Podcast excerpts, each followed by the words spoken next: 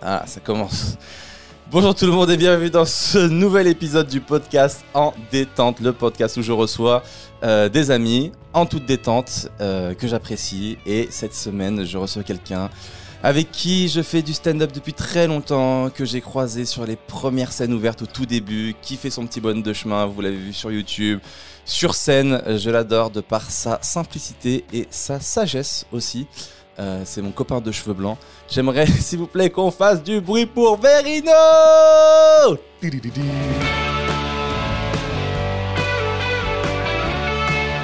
Je couperai. Jusque-là, tu coupes? Là, t'es en train de couper? Là, c'est coupé, là. hein. Fais pas des blagues, sinon après tu me C'est- tentes de C'est pas méga couper. coupé. Tu bah oui, c'est ça mon objectif, c'est que tu gardes le, le truc où t'as dit que t'allais couper. Faut pas couper ça, hein. Ce moment où tu tires le câble, franchement, c'est un bon moment. Et ce serait dommage si tu vas couper juste parce que j'ai dit un bon moment. Ah. Franchement, j'avais pas pensé. Mais... en général, c'est Kian qui fait des propres références à ses propres trucs. C'est vrai. C'est pas les autres. Euh, Est-ce qu'on est au max surtout Moi, Ouais, je suis au max, j'ai même pris ma, ma tasse en détente que je montre à l'écran. Car c'est le sponsor principal. T'es un bâtard. T'attaques les vannes dès le début. Tu me dis, ouais, je te préviens, euh, je serai peut-être pas en forme et tout, je serai peut-être un peu fatigué. C'est et toi dès qui le début, chauffe. bah, bah, bah, bah, je suis même pas prêt. Je suis en train de regarder mon truc. Donc, les amis, ouais, on est avec Verino. euh, Verino que j'adore. Ouais, c'est ça va Mélia que j'adore. Euh, bah ça va bien. Et toi-même? Bah, ça va, donc on se connaît depuis longtemps et euh, on a pris des chemins différents. Toi, t'es resté toujours aussi simple. Et moi, Moi, j'ai les aussi. lunettes de Pascal Obispo. Toi, t'as pris en garde. c'est vrai que les lunettes, c'est pour montrer qui t'es maintenant. C'est pour que les gens comprennent. C'est maintenant. Ouais, c'est vrai que ça fait un bail, fan. Et je pense que ça fait genre 15 ans. euh, je sais pas, t'as commencé quand toi 2006 Ouais, ouais, dans ces eaux-là. Mais Ouais. pas au max 2006, tu vois. C'était, euh, sporadiquement, quoi. Ce qui m'énervait un petit peu parce que t'étais très très fort. Et toi, t'as démarré, genre, t'avais fait le Jamel Comedy Club direct. Et, euh, et je me souviens de, je me souviens de, de, de te voir en plateau être hyper fort et toi de dire non, je suis pas assez fort, je suis pas assez fort. Et moi, je me dis mais il est déjà plus fort que moi et il pense qu'il est pas assez fort. C'est toi qui pensais ça. Merde. Mais euh, non, non, des fois, je me prenais des bides et tout, ça me calmait, quoi. Ouais, je mais me bon. disais, bon, bah voilà, on fait une petite pause de deux semaines, les gars, et puis on reviendra, euh, reviendra plus tard. Mais c'est parce que t'étais en avance, parce que le stand-up euh, en 2006, enfin les gens connaissaient même pas le mot quoi. Donc euh, toi t'a- t'avais une vraie fibre du stand-up, un vrai flow déjà, je me souviens. Mais même moi, je connaissais même pas le mot, Ouais. en vrai. C'est vrai, non, mais c'est pas ce que je veux dire. J'ai découvert le stand-up vraiment en 2006 avec le Jamel Comedy Club, quand ils sont arrivés, qu'ils en ont grave parlé. Ils faisaient beaucoup de, de promos là-dessus, ils disaient c'est le nouveau truc qui arrive, c'est à la mode et tout. Donc je me suis dit, je vais tenter. Ouais. Mais c'est vrai que raconter des choses de ma vie, c'était ma passion depuis, depuis tout petit, quoi. Si je me Ouais. suis euh, c'est vraiment une phrase égocentrique. Ah ouais?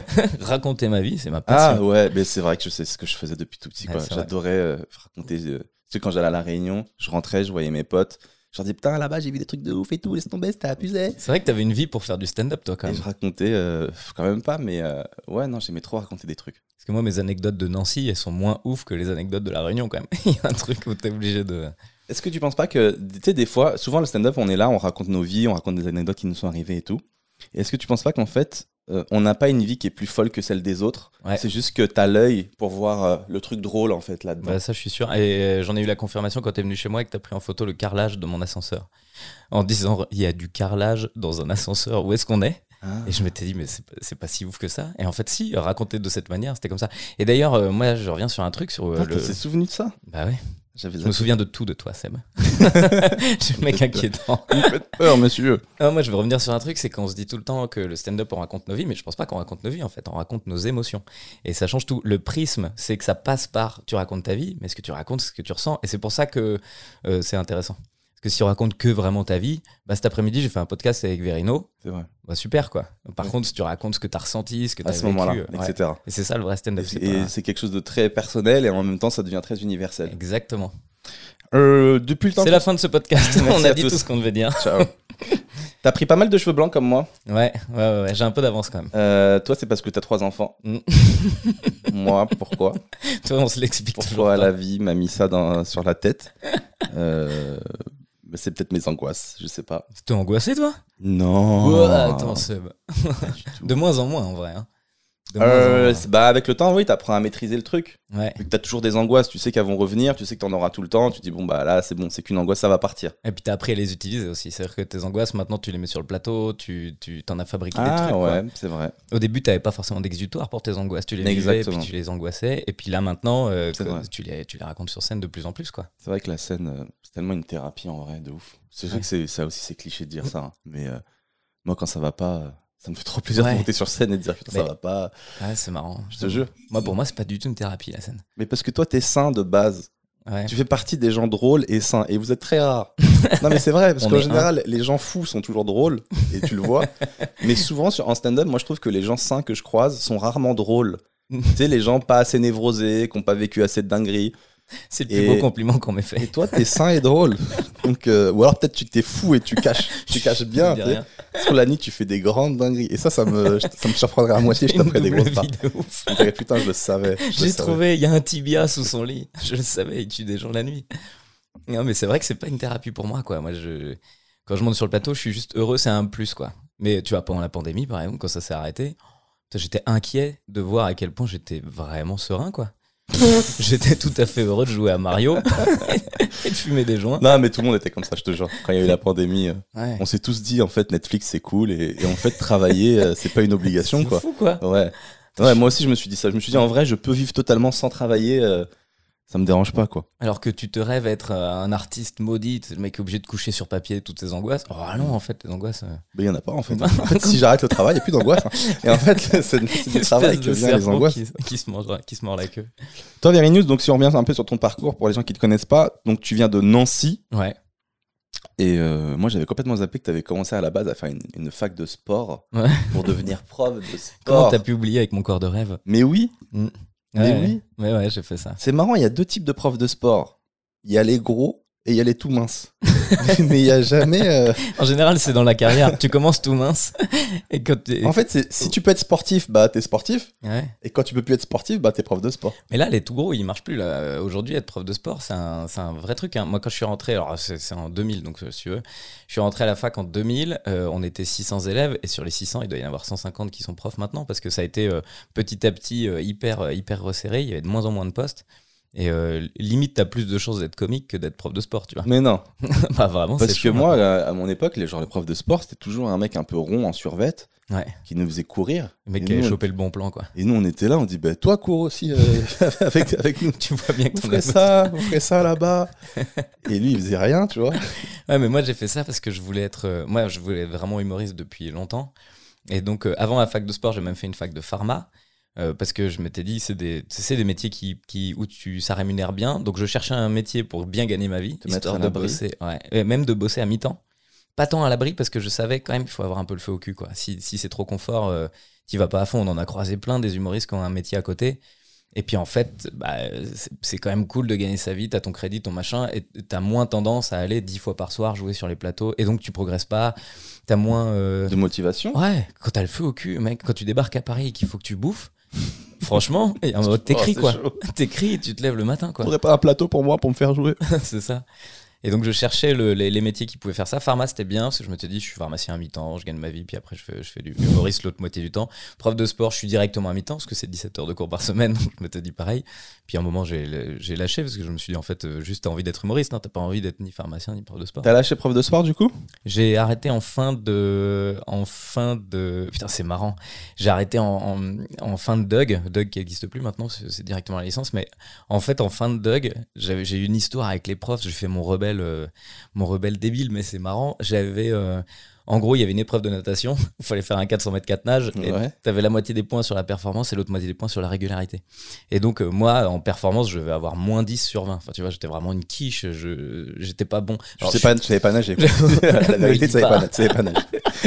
Bah, en vrai, je nageais pas mal, mais pour être vraiment bon, faut passer des étapes, faut aller vraiment, vraiment nager beaucoup. Et moi, j'avais la flemme, quoi, tu vois.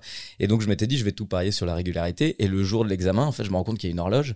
Et donc j'ai fait mon 400 mètres 4 nages, il y a 16 allers-retours, bah, j'ai fait 16 fois une minute quoi. Et donc j'étais tout pépère, j'ai mis 16 minutes à faire mon truc, et donc j'avais la moitié des points, soit 10, euh, 10 sur 10 en, en, Régularité. en régularité, et 0 sur 10 euh, sur machin. Donc j'ai eu la moyenne. Ce qui fait que tous les autres élèves, ils ont fait putain, c'est pas con, on a pas besoin de se faire chier. Et il y a eu une vague de gens. de gens qui nageaient tranquille, qui se faisaient Les une minute. profs, ils étaient, ils pétaient un plomb sur le bord de la piscine. Ah, c'est drôle. Et après, il y a une épreuve écrite où tu analyses la, la position de nage et tout. Et au lieu de répondre à ça, j'avais fait un, un- un vrai en disant, en fait, parce qu'ils voulaient pas valider nos points. J'ai dit, mais les gars, moi j'ai regardé le.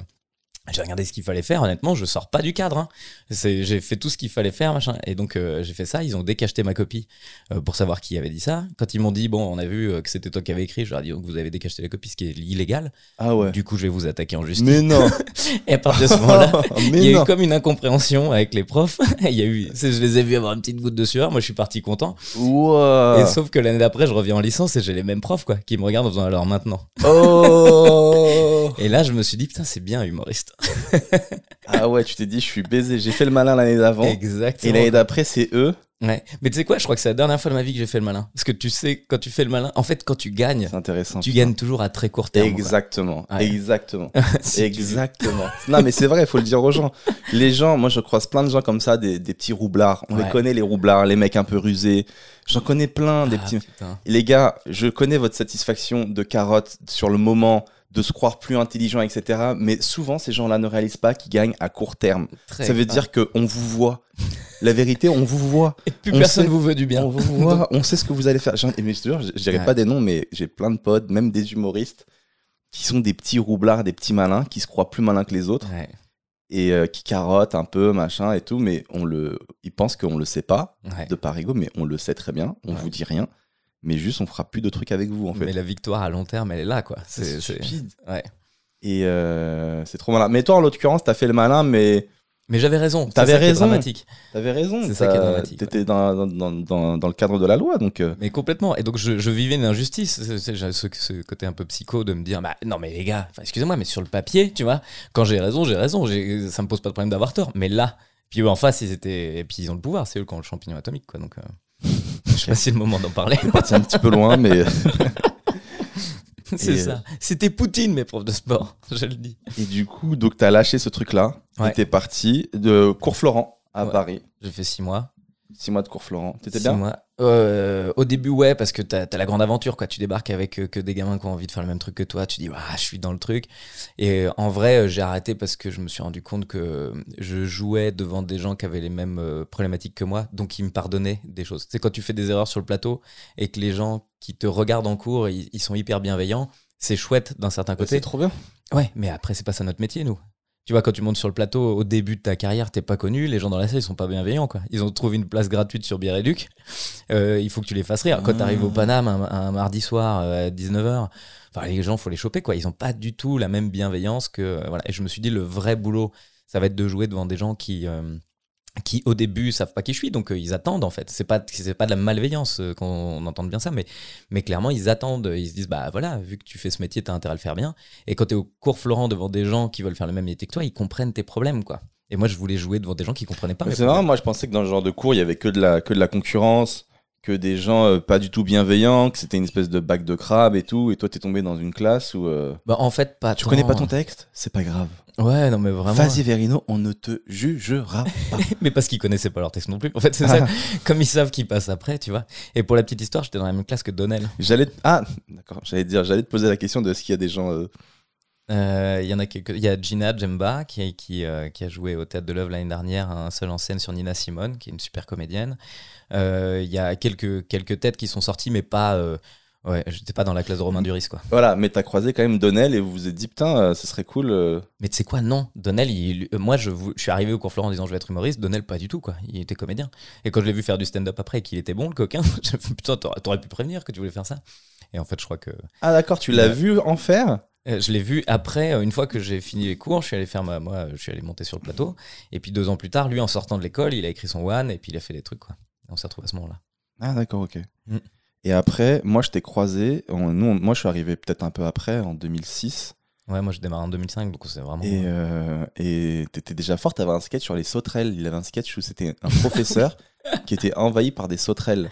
Mais c'était quoi cette blague Très drôle voir quoi ce, cette ce blague dont tu te souviens, c'est vraiment pas ça du tout. C'est pas ça du tout Moi, je vois un Tu vois un professeur mec avec des sauterelles. avec des sauterelles partout. C'était quoi le délire des sauterelles On dirait un souvenir d'enfant qui Mais il y avait un mur Ouais. Alors, euh, le, le- Tu te rappelles de cette blague ou pas Ouais, je m'en souviens très bien parce que c'était un, un, un truc sur les excuses, globalement sur les excuses de merde que t'as à l'école. Et quand t'as pas fait signer ton truc, et puis tu dis non, mais je comprends pas, ma mère elle l'avait signé, mais quand elle a dû signer, à mon avis, il y a une invasion de sauterelles, elle a dû signer. Alors c'était pas une sauterelle, c'était un criquet. Elle a dû signer un criquet, faudrait que je retrouve le criquet qui est signé. Enfin, tu vois vraiment les mythos qui vont trop loin où tu t'embarques dedans. D'accord. Et, Ah euh, ouais, moi ah, dans ma marrant tête c'était un prof qui est envahi de sauterelles. c'est vrai que c'est même pas drôle en fait, c'est juste badant. C'est un film d'horreur en fait. ça. En fait, ça sort par là. C'est la momie, je crois que j'ai mélangé ton sketch avec la momie à l'ancienne. J'ai dû te mettre trop d'angoisse dans ce passage. Et ouais, on avait fait, euh, donc on faisait des plateaux et à ce moment-là, je crois que tu avais gagné un concours qui avait fait SFR. Donc SFR avait lancé un concours Jeune Talent. C'était au moment du Changeman Comedy Club qu'on se voyait beaucoup, nous. Ouais. Ouais, au Café de Paris. C'était, euh, c'était moi, c'était une période assez badante pour WAM. C'est vrai? Ouais, je trouvais pas que le café de Paris. Pour moi, le café de Paris, c'est toujours été un décor très froid, très glauque. C'est vrai. Le quartier, il est chaud. La salle à l'intérieur, tout est froid. Les gens mangent. Les gens, joues. mangent. Euh, Françoise qui est là, qui te met des coups de, des coups de cloche, gling, gling, gling, gling. Pour moi, Des coups de c'était- chlasse. c'était T'es pas marrant. Désolé, Françoise. En plus, lui, il dit Y a ça, pas mais de désolé. elle, elle avait vraiment ses chouchous. T'étais tellement son chouchou, mon gars. Françoise, c'était la patronne du, du Ça, lieu, tu vois. Faut le reconnaître. ouais. T'étais tellement son chouchou. Verino, bienvenue. Tu veux passer? Je t'en prie. Ah ouais, toi faut reconnaître qu'il y avait un truc un peu familial et quand tu rentrais dans la bande, euh, c'était beaucoup plus agréable à jouer qu'au début où tu viens et que tu te dis putain faut que je sois bon sinon machin. Et il y a un moment même le public était assez régulier donc euh, ils aimaient bien voir leur tête etc. Moi j'étais heureux là-bas mais je comprends que je comprends Vers la fin, j'étais aussi, parce Ouais. qu'il y a cette famille. euh, T'avais. Pierre de la Galite qui se mettait à chanter et tout, t'avais Bartouille et tout. Putain, Moi, oublié. j'aime- Tu te rappelles Pierre de la Galite? Il chantait toujours la même chanson. ah ouais Non, attends, c'était Bartouille qui disait sans mon cul ou je sais pas quoi? Bartouille c'était peut-être ça. Bartouille c'était Sans mon cul. Et à chaque fois, à la, à la mu- à la fin du spectacle, il chantait une musique, c'était sans mon cul aussi. c'était Bartouille ça? Je suis même pas. Je me franchement, demande la- si c'était pas Pierre de la Galite Je sais sans mon plus, cul. mon gars. C'était du- gênant. Et alors, euh, et Bartou, il était drôle. Il avait un truc. Si Il tu veux manger 2 kilos de viande sans prendre, sans prendre un gramme, mange un bras. bras. Mange un bras, il a dit. il était lui, il est fort de Et ouf. toute la chanson, c'était ça. Ouais, mange ton bras. la logique. Mais ouais, c'était marrant. Et, à Et- cette époque, SFR Jeune Talent, quoi. Et ouais, et c'est faire donc ils avaient fait un, un concours où ils cherchaient donc des jeunes talents. Ils avaient plusieurs catégories. Il y avait photographe, chanteur, danseur, humour. Si tu peux me permettre, je crois qu'ils cherchaient des abonnés. Ouais, Donc, ils communiquaient de cette manière. Parce que qui cherche des talents dans tous les domaines? Tout le monde s'en fout des talents. Où est-ce qu'on peut avoir des gens gratuits qui parlent de nous Alors. Et, faire. et Ouais. du coup, toi, t'as été dans la catégorie humour Ouais. et euh, t'as gagné ce truc-là. Ça t'a ouvert des portes? Euh, Le ouais. concours je SFR pense. Alors, c'est le seul concours que j'ai gagné de ma vie. J'ai toujours perdu les concours de blagues. Et, euh, mais là, euh, c'était un concours sur Internet et j'avais une chance, moi, c'est que j'avais commencé à créer un peu une communauté, entre guillemets, vraiment. Mais il n'y avait pas de réseau à l'époque. Enfin, il n'y avait pas de réseau pour SFR, c'est quand même marrant. Belle petite boutade. Mais il n'y avait, pas, euh, y avait pas Twitter, il n'y avait pas Instagram. euh, avait- C'était le début de MySpace, tu vois. Ouais. Et, euh, Oh, MySpace Ouais. Qu'est-ce qui devient Tom? Il donne plus de nouvelles, quoi. MySpace, putain. Attends, on fait voir une petite parenthèse. Qu'est-ce qui s'est passé à MySpace? Bah, il s'est passé Facebook, hein, je crois. Mais à ce point-là, vraiment? Ouais. Parce que regarde, Facebook, il y a plein de nouveaux réseaux. Ils sont un peu en descente, mais ils vivent encore. Si, Pourquoi crois- MySpace, ils sont morts? Je crois que l'explication, c'est que My- MySpace, c'était un truc où il fallait être créatif, alors que Facebook, tu pouvais mettre ta vie même si t'étais personne, entre guillemets. Ouais, c'est Tu- ça. tu ok, pouvais faire MySpace était déjà sélectif un peu. Ouais, dans le fallait sens mettre des vidéos, des photos, fallait, fallait communiquer. J'avais un MySpace. Ouais. qui s'appelait Seb Odowell. Oh. Parce que quelqu'un m'avait dit Tu te lances dans le stand-up pour avoir un nom un peu américain, ça va marcher et tout. Et Les conseils des gens, quand même, ah, on peut le, le dire maintenant. de hein. merde. Arrêtez Et de donner des donc, euh, conseils aux humoristes, quoi. J'ai écouté, donc je me fais appeler Seb Odowell pendant peut-être deux ans. Ouais. Et je mets euh, sur MySpace de stand-up, je mets des vidéos d'Eddie Murphy, euh, des trucs totalement illégaux en fait. J'avais fait une page, une page. YouTube illégaux et j'avais mis des extraits de spectacles d'Eddie Murphy normal, d'Eddie Izzard, des trucs que j'aimais bien. Et, euh, et YouTube à l'époque était pas trop connu, il m'envoyait des avertissements, je m'en battais les couilles. Ah oui. Et un jour, je me fais striker euh, ma page YouTube, Seb Melia. Et je me retrouve euh, quelques années plus tard à, à devoir créer une page YouTube. Je n'ai plus le droit de faire euh. Donc j'ai dû trouver une autre adresse mail parce que je m'étais fait striker il y a trois, il y a trois Ah, ans, putain, trois ans avant, fou. à mettre des vidéos qui faisaient plusieurs millions de vues. En même temps, tu mets un passage d'Eddie Murphy, Ouais. c'est normal, tu vois. Mais tu monétisais pas, si? Non, je monétisais pas. Ouais. Mais juste, j'étais, j'étais fan et j'aimais bien Ouais. et tout. Et je, mais je, je me rendais pas compte des chiffres. Mais J'avais une, Eddie Murphy j'avais une vidéo qui avait fait 15 millions de vues sur ma, sur ma chaîne. YouTube. C'était Eddie Murphy. C'est pas, c'est pas normal. Ouais, et en même temps, euh, c'était marrant, ça raconte aussi ce que c'était cette époque où d'un coup, euh, le moindre truc peut exploser. Et Moi, je savais pas, moi. Je, moi, je me vois 15 millions. Je regardais même pas les chiffres. Je Ouais. dis, ah putain, c'est ouf, euh, ça marche bien, Eddie Murphy. Il est connu, ce gars. faut que j'investisse des billes là-dedans. Et, euh, et voilà, donc ouais, donc MySpace, donc t'avais ce truc-là. Ouais, et puis moi, donc j'avais récupéré tous les mails de tous les gens. euh, j'avais commencé en 2005 à jouer. Ouais. Et je prenais tous les mails à chaque sortie spectacle parce que je me suis dit, en fait, c'est déjà assez compliqué de faire une carrière. Si les gens devant qui j'ai joué, il faut qu'ils se souviennent de mon nom. En plus, je jouais avec mon vrai nom, Olivier Balestriero, qui était impossible à écrire. Il faut qu'ils se souviennent de mon nom. Ensuite, il faut qu'ils fassent des recherches à chaque fois que j'ai un nouveau spectacle. Il faut que je les touche. Il faut que je continue à leur dire, bah, t'as aimé la première fois, je reviens. Et donc, euh, j'avais récupéré tous les mails et j'avais euh, cette petite communauté, enfin, tu t'es 3000, hein, je pense, à tout péter. Et, euh, et donc, ça m'avait permis de- d'envoyer des mails aux gens en disant, bah, s'il vous plaît, quoi, je suis sur un Voter pour le en ligne, SFR et votez. tout. Et les gens le font vraiment, ça? Et du coup, ouais, ouais, il y avait une. Putain. Il y avait eu un, un vrai engagement, et puis du coup, derrière, on était cinq à, être- à avoir été sélectionnés en finale. Et puis, euh, parmi les cinq finalistes, il y avait encore Donnell, tiens, pour le coup. Et, euh, et c'était moi qui avais gagné ce jour-là. Et euh, j'ai rencontré Dubosc, qui, qui était parrain, parrain du truc, et j'ai rencontré l'équipe de Juste pour Rire à l'époque. Du boss qui était connu à l'époque? Ouais, ouais, ouais, c'était Il était déjà star, connu? quoi. Ouais. Et il m'avait dit, tu vas passer une journée avec Dubosc, qui va t'aider à écrire tes, steaks- Et tes sketchs. Et en fait, c'était devenu, tu vas passer deux heures avec Dubosc. Puis après, c'était devenu, bon, euh, t'es où là? Il est 14 heures, ça fait trois minutes que Franck t'attend. Et puis en fait, le mec, il est hyper cool. Il, vraiment, c'est un, mec gentil qui aime, qui aime son métier. C'est trop marrant quand des fois tu gagnes des concours et le prix il, ré- il réduit à chaque fois. Ouais, c'est ça. tu te dis à la fin. Et non, j'avais gagné un téléphone portable en plus. Alors j'étais comme un dingue. Et c'est faire, c'est quand même la base. Bah, Limite, t'aurais pu gagner un abonnement. Et tu sais quoi, Donnell, il avait gagné la route des vannes, la route du rire l'année Ouais. dernière, et lui, il avait gagné une voiture. Je me dis, Ah, putain, merde, j'ai gagné, j'ai Ah. gagné le truc SFR. Moi, j'ai participé au vol du rire. Peut-être vais gagner un avion. C'est sûr. Et euh, ah ouais, d'accord, c'est marrant. Moi, quand j'avais gagné le concours Gad Elmaleh, je devais Ouais. faire sa première partie pendant genre un mois. Ouais. Et puis au final, on m'annonce que c'est une semaine. Mais euh, Et ouais, ce sera pas Gad Elmaleh. Sa mère, c'est pas grave, y a pas de souci. Même si c'est un soir, ça reste cool. ouais. D'accord, et T'avais gagné le concours Gad Elmaleh, c'est vrai. yes. Mais comme toi, je pensais que j'allais pas gagner ce truc-là. hein. Ouais. Ouais, d'ailleurs, euh, il fallait envoyer deux vidéos. J'ai envoyé la première. Puis après, il te faisait une sélection. Ouais. Et puis après, j'étais dans les finalistes, donc il fallait que j'envoie une deuxième. Et je crois que je l'avais oublié d'envoyer la deuxième parce que tellement je croyais pas que j'allais gagner, ça m'était sorti de la tête, tu vois. Ouais. Et après, il m'envoie un mail, il me dit il vous reste plus que quelques heures pour envoyer euh, votre vidéo. Je fais ah merde, qu'est-ce que j'ai, qu'est-ce qui me reste? Bon, moi j'ai ça. J'ai fait un peu d'impro au bordel club. J'ai dit vas-y, tiens, je balance ça. Et pour me dire que j'ai gagné. Bon. Et vraiment, je pensais je pas gagner. De, Vraiment. Et je pense que eux, ils ont dû croire que je me la racontais. Pourquoi? Je suis sûr qu'ils ont dû croire ça. Bah parce que euh, ils s'attendaient à ce que je saute plus de joie. Ouais. Mais déjà, ils m'ont appelé à midi et moi, il faut savoir que je me lève à 13h. Donc, euh, ils étaient pas censés savoir que je venais de me réveiller, tu vois. Donc, ils me disent, euh, t'as gagné. Je veux, ouais, trop bien, merci beaucoup. Et je me rappelle, je dis, putain, c'est le meilleur moment de ma semaine. Et, le gars- et le gars, il me dit, pardon, de ta semaine. Et moi, j'étais là, oui, oui, pardon, de- du mois, de l'année, oui, pardon. Tu vois, ils s'attendaient vraiment à ce que. C'est le meilleur moment de ces deux dernières minutes. Oui, bah, c'était juste, je voulais juste dire que j'étais content, quoi. Putain, les gens, ils sont durs, je te jure. Ah ouais. Non, mais après, euh, bah, comme. Enfin, oui. c'est- Tu vois ce que je veux dire? Je veux juste dire que je suis content. Ouais. Il me dit quoi Que de ta semaine Non, mais le gars, il t'offre un truc. Enfin, c'est aussi c'est une première partie. On va pas non plus. euh, mais non, parce que il dans t'a pas leur offert tête, un contrat de c'est- 10 ans euh, où tu gagnais ta vie pendant des plombs, quoi. Tu vas faire la première partie de Gad Elmaleh. C'est une chose, vraiment.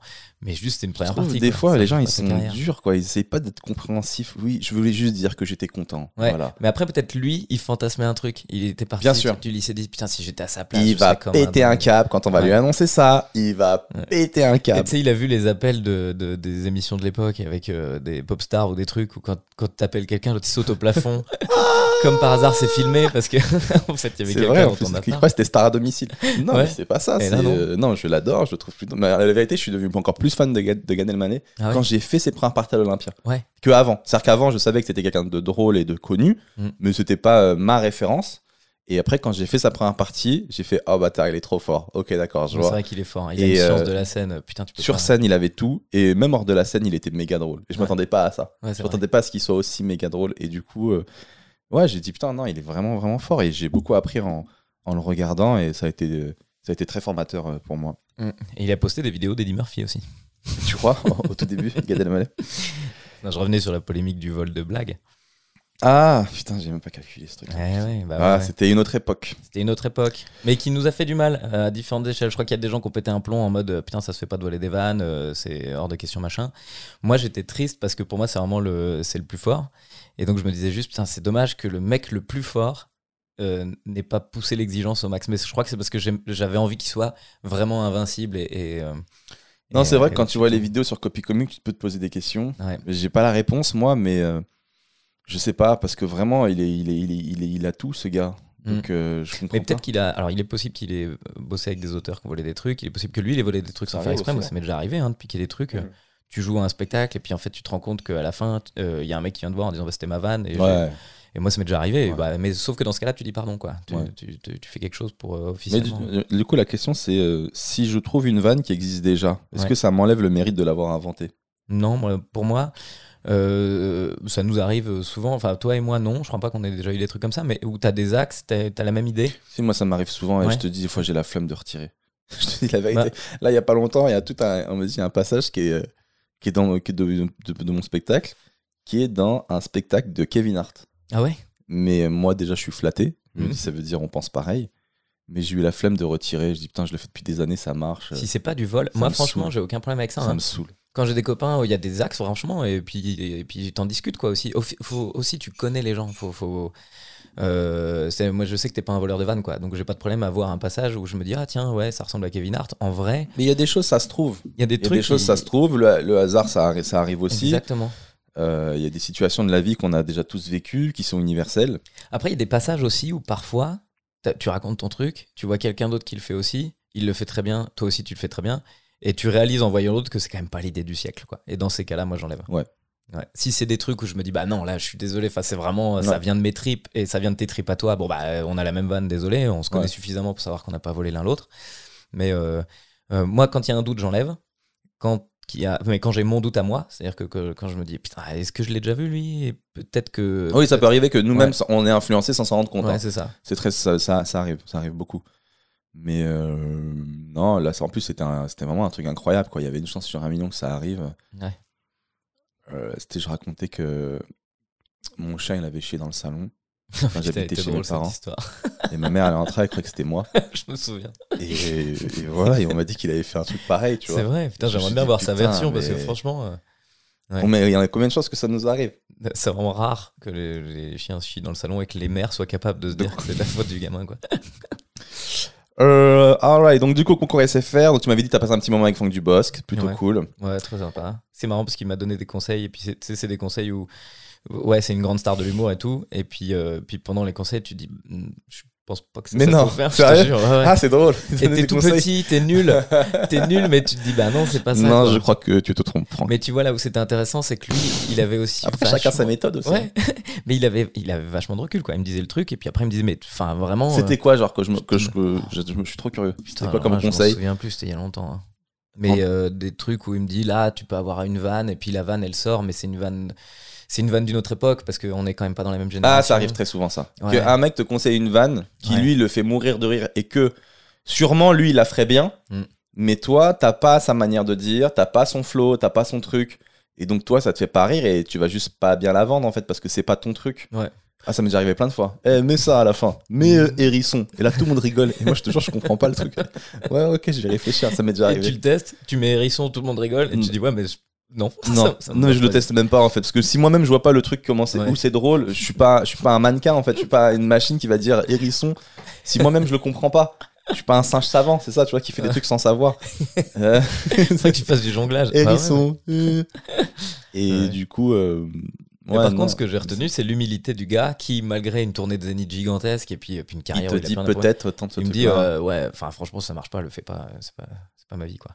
Et après il m'a invité à faire des premières parties puis après j'ai été produit par cette boîte de prod. Donc ouais ça a déclenché des trucs. Je pense que c'est le début de carrière où ça déclenche des trucs c'est pas ce qui était prévu. C'est pas euh, c'est pas genre euh, ils m'ont repéré là et puis euh, et puis d'un coup ils m'ont emmené faire des trucs incroyables et puis je suis devenu une star.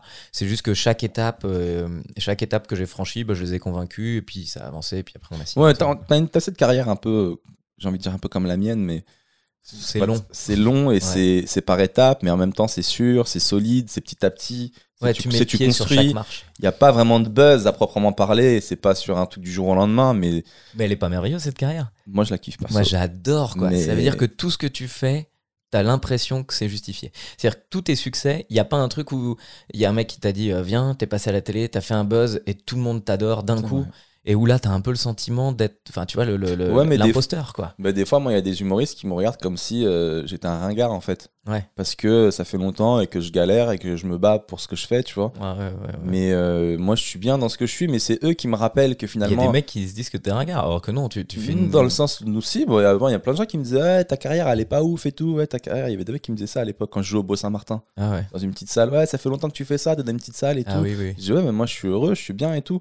Mais du coup, il me faisait douter. Je me dis putain, peut-être je dois pas être, peut-être je, je devrais pas être content de ce que j'ai en fait. Moi, je pense qu'il y a des gens qui travaillent pour faire des carrières, il y a des gens qui travaillent pour faire ce qu'ils doivent faire. Et je pense que toi, tu travailles pour faire du stand-up. Tu travailles pas pour faire une carrière. Et ça change tout parce que ça veut dire que quand tu travailles pour faire du stand-up, t'es déjà pas psycho, euh, psychologiquement perturbé par la réussite. Par le fait que ça marche par- pas, Ouais. t'arrives à te satisfaire de ce que t'as. Bah, tu Si tu ton but c'est de divertir les gens, bah, à partir du moment où tu les divertis, c'est bon. Mais si votre but c'est d'être connu et de, et de percer, bon forcément courage, au bout de 10 piges, mais de toute façon, si, t'as pas, si, t'as si ton but c'est ça, en général, Ouais. quand ça marche pas, au bout de 10 piges, les mecs ils arrêtent. Souvent c'est 10 C'est piges. trop difficile. ouais. C'est le, c'est le moment et au bout de 10 piges, ils en peuvent plus.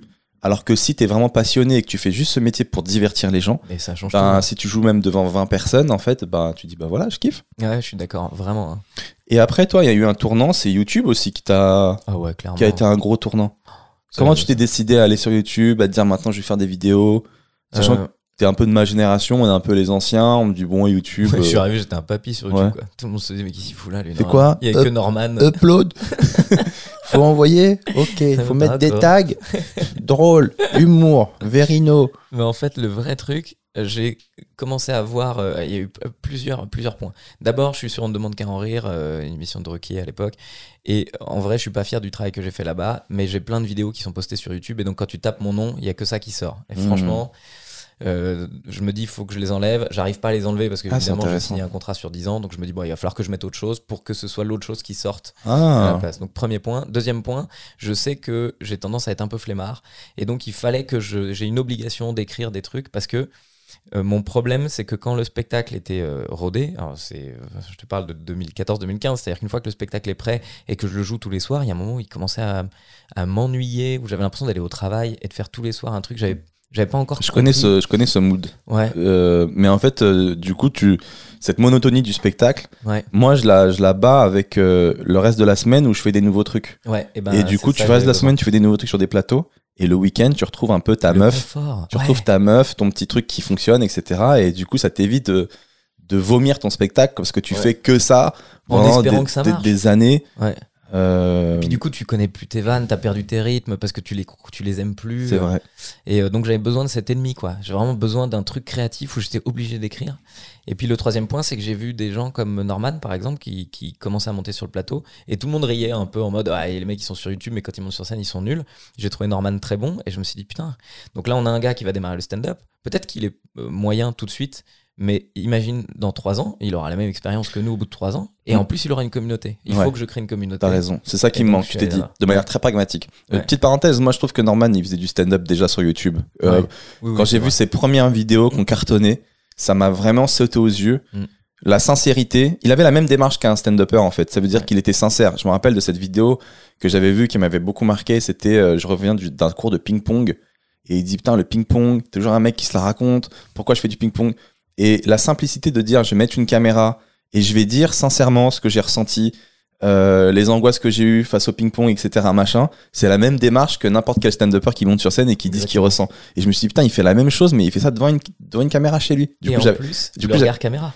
Regarde et j'avais tenté la même chose du coup à la maison et là je me suis dit ah bâtard en fait c'est un peu un métier quand même. J'avais Ouais. mis une vieille caméra chez Wam dans mon jardin, il y avait une autoroute qui passait à côté. J'étais là, eh vous connaissez pas des fois? Et j'entendais. En plus, avec les jump cuts, ça le marchait début du pas camion, du pas la fin. tout, ça marchait pas du tout, c'était Bah, horrible. moi, et c'est là où j'ai vu le talent de ce gars. J'ai fait ça aussi. J'ai ma première vidéo de Dis donc Internet. Elle est filmée dans mon salon. Euh, Enfin, c'est la numéro zéro parce que je filme cette vidéo et je trouve ça nul. Je le poste et puis grosso modo, il y a un petit d'intérêt, quoi. Il y a des gens qui disent, ah tiens, c'est marrant, tu viens sur YouTube. Mais euh, je la trouve nulle, quoi. Je la trouve vraiment nulle. Et je me rends compte qu'en fait, c'est le public qui me manque. Et c'est comme ça que je suis arrivé à donc C'est que j'ai commencé, je, la semaine d'après, je me dis, bon, il faut du public. Tu tâtonnes, tu tâtonnes, Ouais. tu dis qu'est-ce qui me manque, comment je peux Je faire? filme avec du public, euh, je trouve. euh, Pareil avec 4 comiques dans le vent. Ouais. Le Bah premier ouais. dans mon salon. Et après, je dis, putain, il nous manque un truc. Ouais. Il me manque un truc, tiens, on va essayer avec un public, voir euh, si, ça, si c'est si c'est le truc qui me manque ou pas. C'est galvanisant. Et après, Quand un exactement. mec de scène, t'as besoin du rire des gens, quoi. Et alors, petit à petit, on travaille, puis on évolue, et là, on est capable de parler à une caméra alors qu'il n'y a personne qui nous écoute, pour l'instant. Mais en attendant, on a développé en- ce, ce- ce truc-là. Comment t'as eu l'idée de mettre les gens derrière, du coup? Parce que c'est aussi ça, un peu la Ouais. signature de cette vidéo.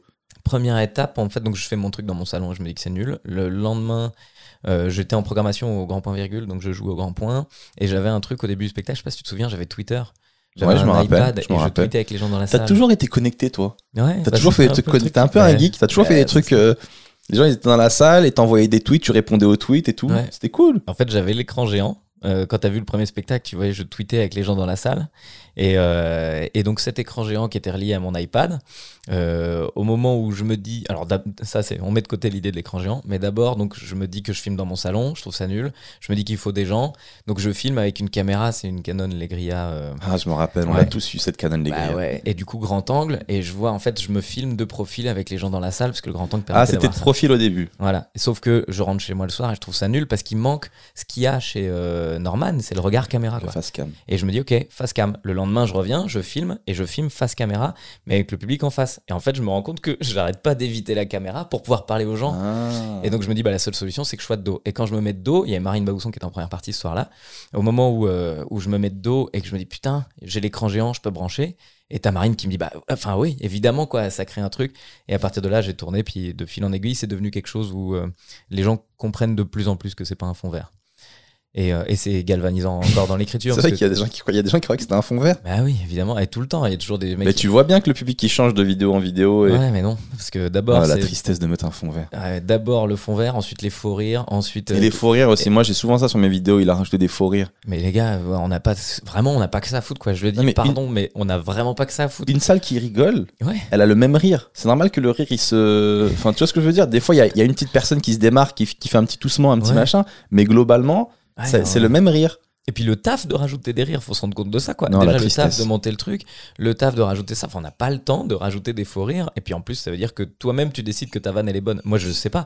Et dans la vidéo qui va sortir, euh, qui va sortir demain, je l'ai enregistrée hier soir. Je te garantis que les deux premières minutes où je parle de, de Cristiano Ronaldo qui a perdu son enfant, y a- on n'a pas rajouté de rire. hein.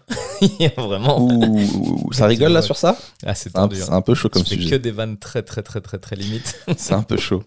Et du coup, donc, euh, ce truc-là, tu t'es lancé sur YouTube et ça a vraiment. euh, Ouais, ça, ça a ça a mis pris. du temps hein, par contre. Ah, ça a mis du temps à prendre Ah ouais. Moi, j'ai l'impression que ça a pris rapide. Ça a pris. euh, mon premier buzz, c'était avec ma deuxième vidéo où je parlais des attentats, parce qu'en plus, je démarre sur YouTube des vidéos d'actu, et la semaine d'après, il y a les attentats de, de Charlie Hebdo. Je me dis, putain, je peux pas faire des vidéos sur, euh, sur autre chose. Enfin, tu vois, là, ça a pris tellement de place. Ça te saoule pas l'actu? L'actu insolite? Euh, Parce que l'actu insolite un peu drôle. Non, Enfin, il y a l'insolite, quoi. il y a- en fait, j'ai appris à naviguer dans plein de choses différentes. Dé- Déjà, euh, je parle pas tout le temps d'actu. Euh, Il y a beaucoup de, de vidéos dans lesquelles je parle de trucs personnels qui me sont arrivés dans la semaine, où là, c'est du vrai stand-up au sens où tu l'entends. Je parle de, je parle de sujets d'actu qui peuvent être politiques ou pas. Euh, je parle de, parfois d'actu insolite et, euh, et parfois euh, je parle juste d'idées quoi. Et donc en vrai, en vrai, j'ai appris petit à petit sur tous les trucs à voir dans quel style je m'épanouissais et puis dans, euh, dans, mes, dans mes humeurs quoi. Je fais 40 vidéos par an donc euh, tu vois une vidéo par semaine. Il y a une semaine t'as envie de dire ça, une semaine t'as envie de dire ça. Là euh, j'aurais pu faire toute la couverture de la, de la campagne présidentielle par exemple. Je, me le suis interdit. Je vais pas du tout parler de, politique tu vois parce que c'est une actu qui me saoule. Puis à un moment, tu te dis au service de qui je suis? Quand tu commences à parler de, de, de la campagne, enfin, tu, Tu prends position un peu, forcément. tu prends position un peu, ou pas. D'ailleurs, et en prenant pas position, il y a quand même des gens qui trouvent le moyen d'être énervés, tu vois. Bien sûr. Tu veux dire, moi, je- je- j'essaye, notre travail, c'est de prendre des de la sujets qui sont très clivants, en fait. Ah ouais, et donc tu prends de la hauteur, tu tapes sur tout le monde, mais le gars il va voir que t'as as dit du mal de Macron alors qu'il est pro-Macron, et puis du coup il va s'énerver avec toi. Tu vas dire, mais mec, moi Macron c'est pas mon pote, j'en ai rien à foutre quoi. Mm. Il a dit une connerie, il a dit une connerie, Le Pen a dit une connerie, il a dit une connerie. Et donc, euh, ouais, il y a des gens qui sont très énervés, mais paradoxalement, comme ils sont très énervés, ils parlent beaucoup, du coup ça crée des vues, et puis euh, la tu vidéo peux avoir l'impression que ta vidéo est intéressante alors qu'elle est complètement Ouais. intéressante quoi. J'avais eu un truc un, un peu pareil, mais pas dans le même délire, mais genre, j'avais fait une vidéo sur Michael Jackson. Oh là là, où oh j'avais ouais. vraiment dit que pour moi, il était clairement pédophile, Ouais. euh, que pour moi, c'était évident. La vidéo a fait beaucoup de vues, Mm. mais c'était pas des bonnes vues. C'était des vues de gens qui étaient trop vénères. Il y avait les pros, il y avait les contres. Et en fait, c'était une vidéo qui était totalement clivante. Et je, me, je réalisais que notre travail à nous, c'est de fédérer, en fait. C'est pas du tout de, de, de- de diviser les gens. Après, peut-être pas. Euh, parfois, il y a aussi des choses que, sur lesquelles tu as un avis et puis que c'est intéressant de le donner et que euh, ça peut faire évoluer d'autres personnes qui se disent Ah, j'avais pas vu ça de ce point de vue-là. Moi, ça me dérange pas d'être clivant parce que alors, je suis vraiment pas le mec le plus clivant du monde. Mais à partir du moment où je suis assez, assez certain d'avoir observé le truc de tous les côtés, Mhm. si mon avis c'est ça, Tu te sens légitime pour Ouais, pouvoir le donner. Je suis désolé euh, que ça vous plaise pas, mais en tout cas, mon cheminement de pensée fait qu'on arrive à là. Et si vous n'êtes pas stupide, vous comprenez mon cheminement de pensée, même si vous n'êtes pas d'accord à la fin. Voilà. Et puis il y a aussi euh, la dictature des vues. Enfin, je veux dire, Ah, moment, c'est chiant, ça. on s'en bat les couilles. Enfin, je veux dire, moi, je- ça y est, je suis passé au stade où euh, moi, je préfère qu'il y ait 12 personnes qui regardent mes vidéos, mais que les 12, ils ont envie d'acheter un ticket pour mon spectacle. Enfin, c'est c'est pas l'achat qui m'intéresse, c'est le fait qu'ils aient envie de venir me voir en live. Ça, pour moi, enfin, c'est mille fois mieux que de faire 12 millions de vues sur. euh, ça, j'en j'en ai rien à cirer, quoi. Je m'en fous complètement. Ok, ok. On va changer totalement de sujet parce qu'en fait, on a parlé beaucoup d'humour. Ouais. Euh, Alors qu'on est tous les deux fans de badminton. Exactement. et c'était ça à la base pour lequel on, on s- on s'était vu. Non, mais c'est vrai que souvent, euh, je trouve qu'on on peut un peu s'enliser dans, dans, des, dans des conversations de, de geeks, d'humoristes et tout. Ouais, ouais. Mais j'aimerais parler de choses qui peut-être vont parler plus aux gens. Euh, ton côté papa humoriste. Parce que Verino, c'est un enfants. père humoriste. Donc, Déjà, bon, déjà j'ai trop de questions, mais surtout un gars qui a développé aussi une certaine philosophie d'éducation. Et j'ai trop de, trop de questions et je trouve ça trop intéressant de, de parler de ça. Bon, déjà, on commence avec euh, papa humoriste. Donc, comment on trouve le temps de faire, euh, d'éduquer ses enfants et de faire ce métier qui nous fait travailler la nuit, quasiment tout le temps, qui nous prend beaucoup de temps d'écriture, etc. Comment on trouve le, le temps de faire ça Bon, alors, Euh, d'abord, moi. Après, du coup, tes trois enfants sont un peu délinquants aussi. Tu, tu, tu les vois pas. Je les ai pas Donc vus, je voilà, sais pas comment on, trouve le, comment on trouve le temps. Mais je suis sûr On fait un choix à un moment donné. Je peux vous montrer une photo et, de quand euh, ils étaient et petits. voilà. En tout cas, tu fais beaucoup de vues sur YouTube et ça, bravo. bravo, essentiel. Bravo à toi. Non, mais déjà, je vois, euh, pour moi, le métier de stand-upper, on parle pas que de métier, on parle de passion, on parle de d'aventure de, vie, quoi, de philosophie. Pour moi, le stand-up, c'est vraiment de la philo. C'est euh, apprendre à appréhender, à appréhender le monde, apprendre à, à te forger des idées sur des choses.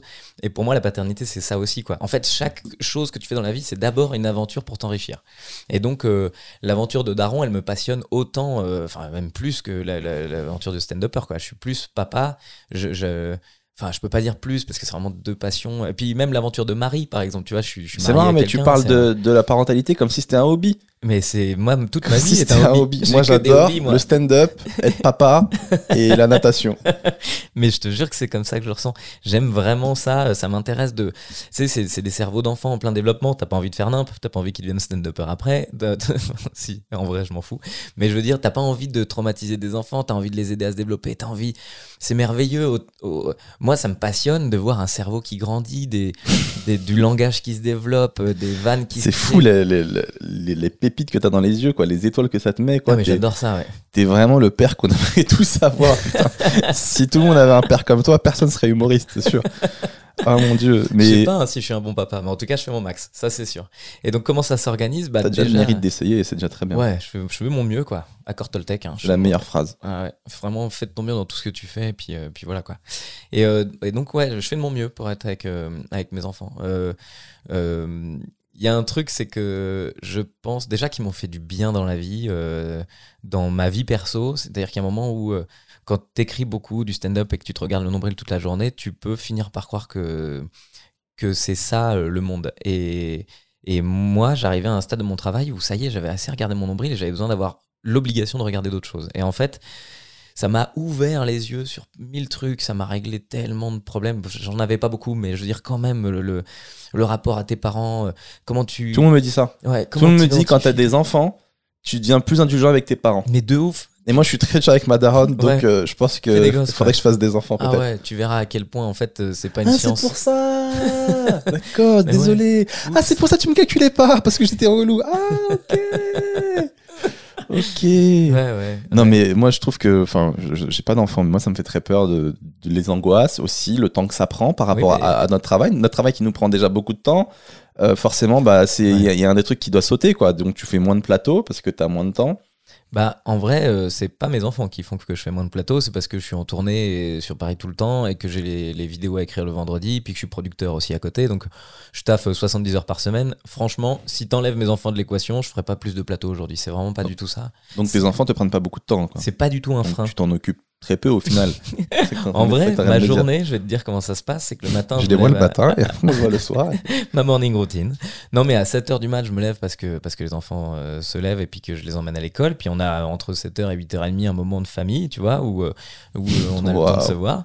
Cette Et phrase puis, est folle. On a un moment de famille. Mais non, je mais crois que j'ai jamais eu un moment de famille. c'est vrai. Bah, viens à la maison, c'est bon. Je te fais non, une non, je peux chambre. pas, je peux pas accepter. Je, peux pas je accepter. vais être ton papa. Je serais jaloux des autres. Je vais te raconter des histoires le soir.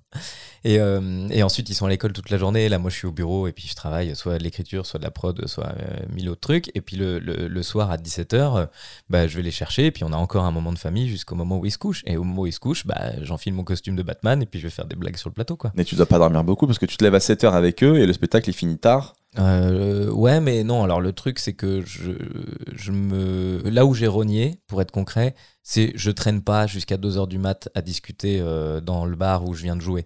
C'est-à-dire que moi, je joue à 22h30, euh, je fais mon passage de 10 minutes, euh, salut les copains, bisous, et puis ensuite je rentre à la maison. Parfois, quand j'ai un peu plus de temps, que le, le rythme est un peu moins soutenu, je peux me permettre ça, mais Ouais, je comprends. sinon, ouais, Je je, je comprends. rentre, je me couche. Tu dois faire un choix forcément, c'est sûr. Et moi, j'avoue que je kiffe trop ce moment de- d'après euh, cool, hein. où tu parles avec des humoristes, t'es avec des gens qui te comprennent et on tape Ouais. des bars. C'est con, mais ce moment il y a de la valeur pour moi. Il me fait, Ouais. je traîne avec des gens qui sont trop drôles et Moi, font- il me manque. ils me font trop, ils me font trop rigoler. Chacun raconte des histoires qui lui Mm. arrivaient et tout dans la semaine et c'est trop marrant. C'est et que des mecs marrants. et Puis t'as l'impression d'être dans le truc. Moi, j'adore. T'es avec des gars ça. comme toi Ouais. Parce que toi t'es chelou de base, t'es avec d'autres mecs chelous et ce moment-là il C'est- est. C'est nous qui sommes normaux. il est trop bien. C'est tous les autres qui sont.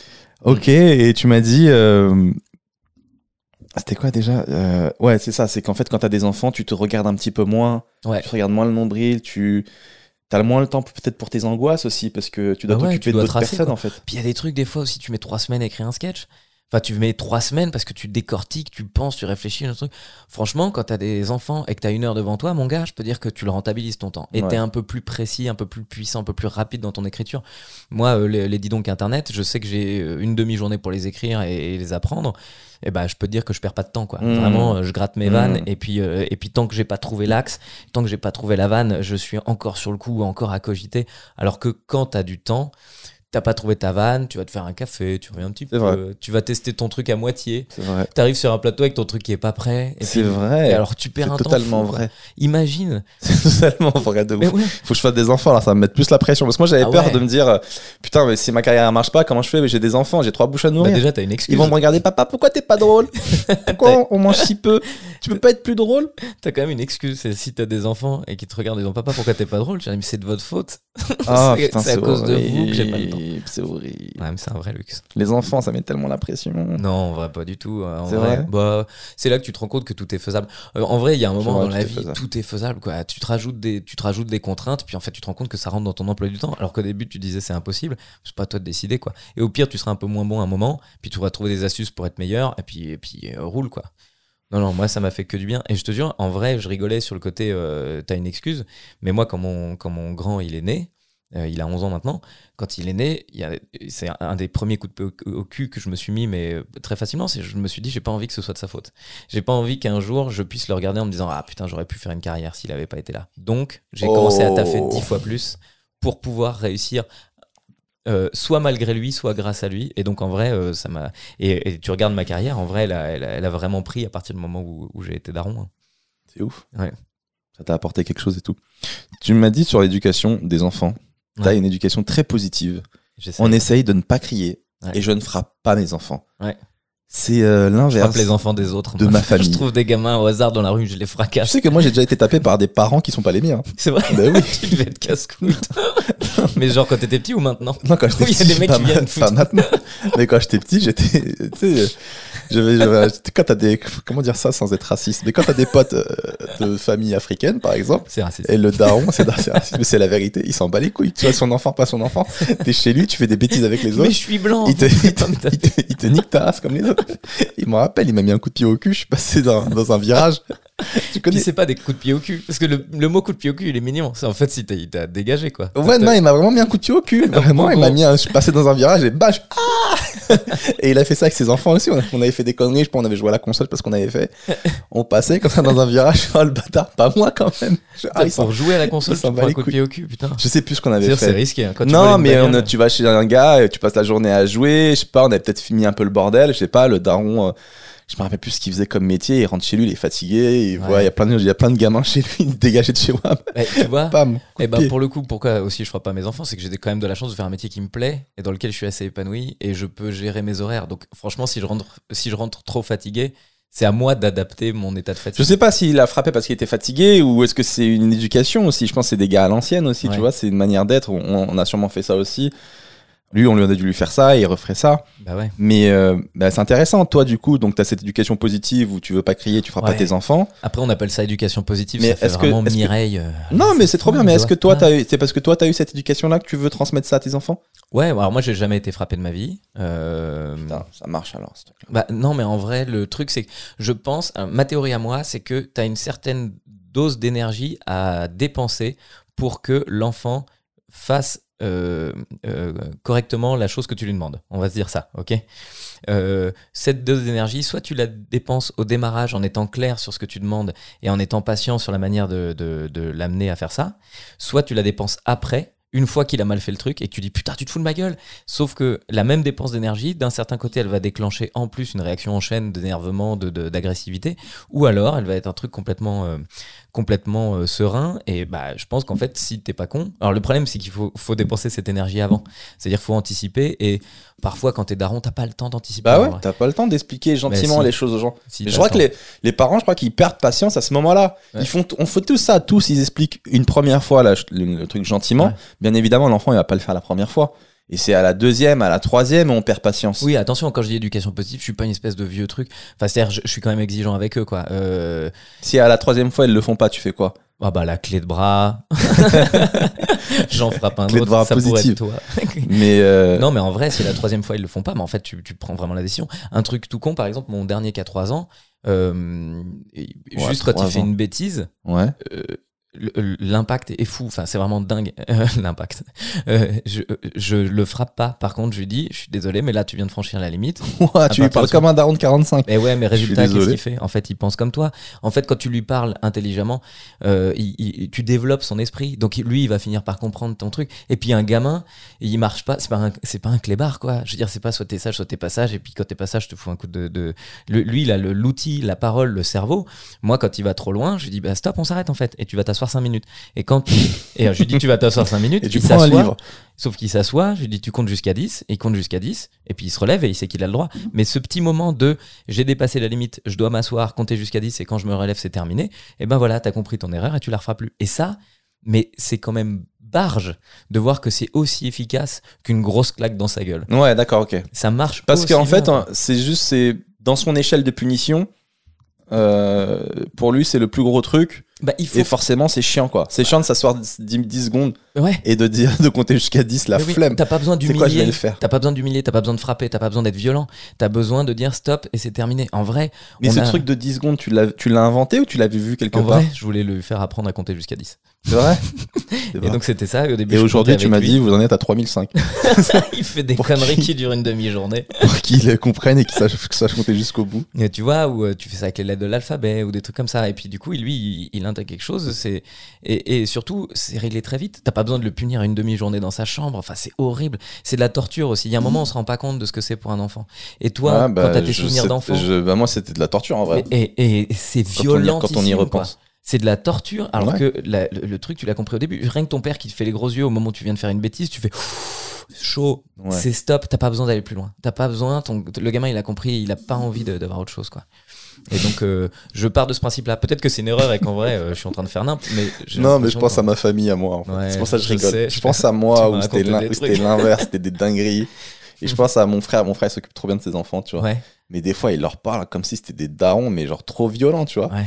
il a dit à son fils Arrête, il a 3 ans, arrête ou je vais te détruire. Mais t'imagines ce qui se passe dans la tête du gamin? Parce que la destruction pour lui, c'est quand même euh, incroyable. mais en vrai, il fait, il fait rien, tu vois, mais des fois, il est violent, il dit Arrête Ah ou je vais te détruire. Il Mais ouais, Mais il a un petit aussi qui est insupportable. Il a, il a deux. ouais. Il y en a un, franchement, c'est vraiment l'enfant parfait. Ouais. Tellement gentil, tellement C'est obéissant. le premier? Tellement- C'est le premier. Ah ouais. il Et a le l'erreur de deuxième- croire qu'il était un bon papa. Oh là là, le deuxième, mec, c'est une dinguerie. Ah ouais, faut être Le malin. deuxième, je l'appelle les problèmes. Ouais. Quand il arrive, il y a des problèmes. Je tiens, il y a les problèmes. Il est en couche, il débarque. tu sais qu'il va faire des problèmes. Et Ouais, lui, mais sauf que problèmes. tu l'appelles les problèmes, l'autre il lui dit, enfin ton frère lui dit, je vais te Non, détruire. mais de base, je te jure, il a Tu pas décidé. C'était de base, il était comme ça. Il était déjà très dur de C'est base. sûr, mais je pense qu'un son enfant, caractère. si en plus tu le, tu le mets dans ce rôle-là, dans lequel il se complaît, et Im- qu'en plus tu, tu, tu l'acceptes dans ce rôle-là en disant, eh voilà, et ben en fait il va devenir ça. C'est vrai. Mais comme si toi, toute ma, toute ma vie, je te dis, toi, t'es un peu teubé, quoi. Ouais, il y a un moment, en fait, tu vrai. vas croire que tu l'es. C'est vrai. Et je pense que si un enfant, tu lui dis, écoute, hé, tu viens de faire nimp, mais je pense que t'es assez intelligent pour comprendre que c'était nimp, et lui, il va te dire, ouais, mais au bout de trois mois, il va comprendre que vraiment c'était nimp. Et ça met du temps, tout ça, mais Ouais, Mais tu m'as dit que là, maintenant, t'es avec ton, ton fils euh, le plus grand. Mhm. Tu lui dis attention, là, t'as fait n'importe quoi. Il te dit oui, c'est vrai. Mais continue, mais il continue quand même. Mais parce que ça y est, c'est la préado. Et effectivement, t'arrives dans les limites du truc. Je- et là, j'arrive dans un stade que je maîtrise plus. La préadolescence où, tu dis, mais tu te rends bien compte que t'as fait nimp. Ou, euh, et il dit, ah ouais, ouais, je suis d'accord. Et ça, ça se fait pas. Ah ouais, ouais. Ça se vraiment. Et puis il le fait, quoi. il Et, il a pas- et donc là, tu rentres dans une autre étape où tu dis, bah, Bah là, en fait, faut, maintenant- faut taper. Ouais, non, Non Toujours pas. taper Toujours pas toujours Bah pas. là, tu lui dis, t'as te rends compte qu'il a fait ça. Il te Ouais. dit oui, je me rends compte, mais il le fait encore. Ouais, bah tu vas le taper, puis après il va le faire en cachette en fait. Qu'est-ce que ça va créer? Qu'est-ce que ça va créer de rentrer en conflit? En vrai, euh, Ah, parce que là, tu, poteau, là, tu lui dis, il a 15 ans. Il a quel âge? Il a 11. À 11 ans. Tu vas commencer à lui dire, va dans un coin, compte jusqu'à 10. Ah non, mais alors Ça fait longtemps que ça marche, marche plus. plus du Ah tout. je suis pas tombé non plus. Mais par contre, euh, juste, tu vois, euh, il y a un moment où j'étais un peu, je vais être honnête, j'étais un peu jaloux de lui.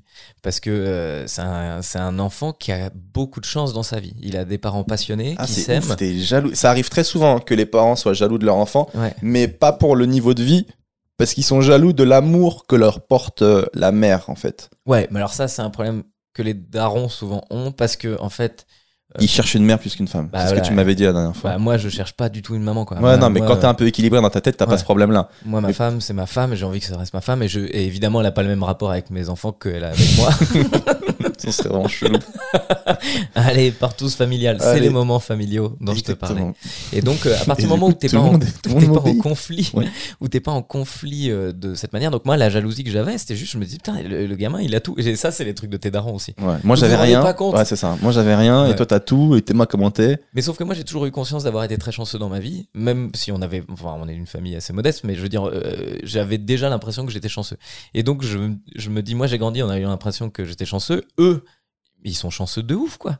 T'imagines des parents qui s'aiment, juste ça. Combien aujourd'hui d'enfants vivent dans une famille qui, qui est équilibrée, saine, où les parents se fracassent pas à longueur de journée Nous, on s'engueule jamais avec ma femme. Et donc, tu vis dans un environnement cool et tout ça. Euh, ils ont tous les outils qu'ils veulent, ils, ils lisent énormément, on, l'a- on le- on le- on leur a apporté l'amour de la lecture. Et donc, et ils ont accès à plein de bouquins euh, qui les passionnent. Euh, moi, j'adore les jeux vidéo. Et donc, mes gamins, ils ont une Switch avec 60 jeux dessus. Enfin, t'imagines le délire et ils vivent des trucs hyper cool.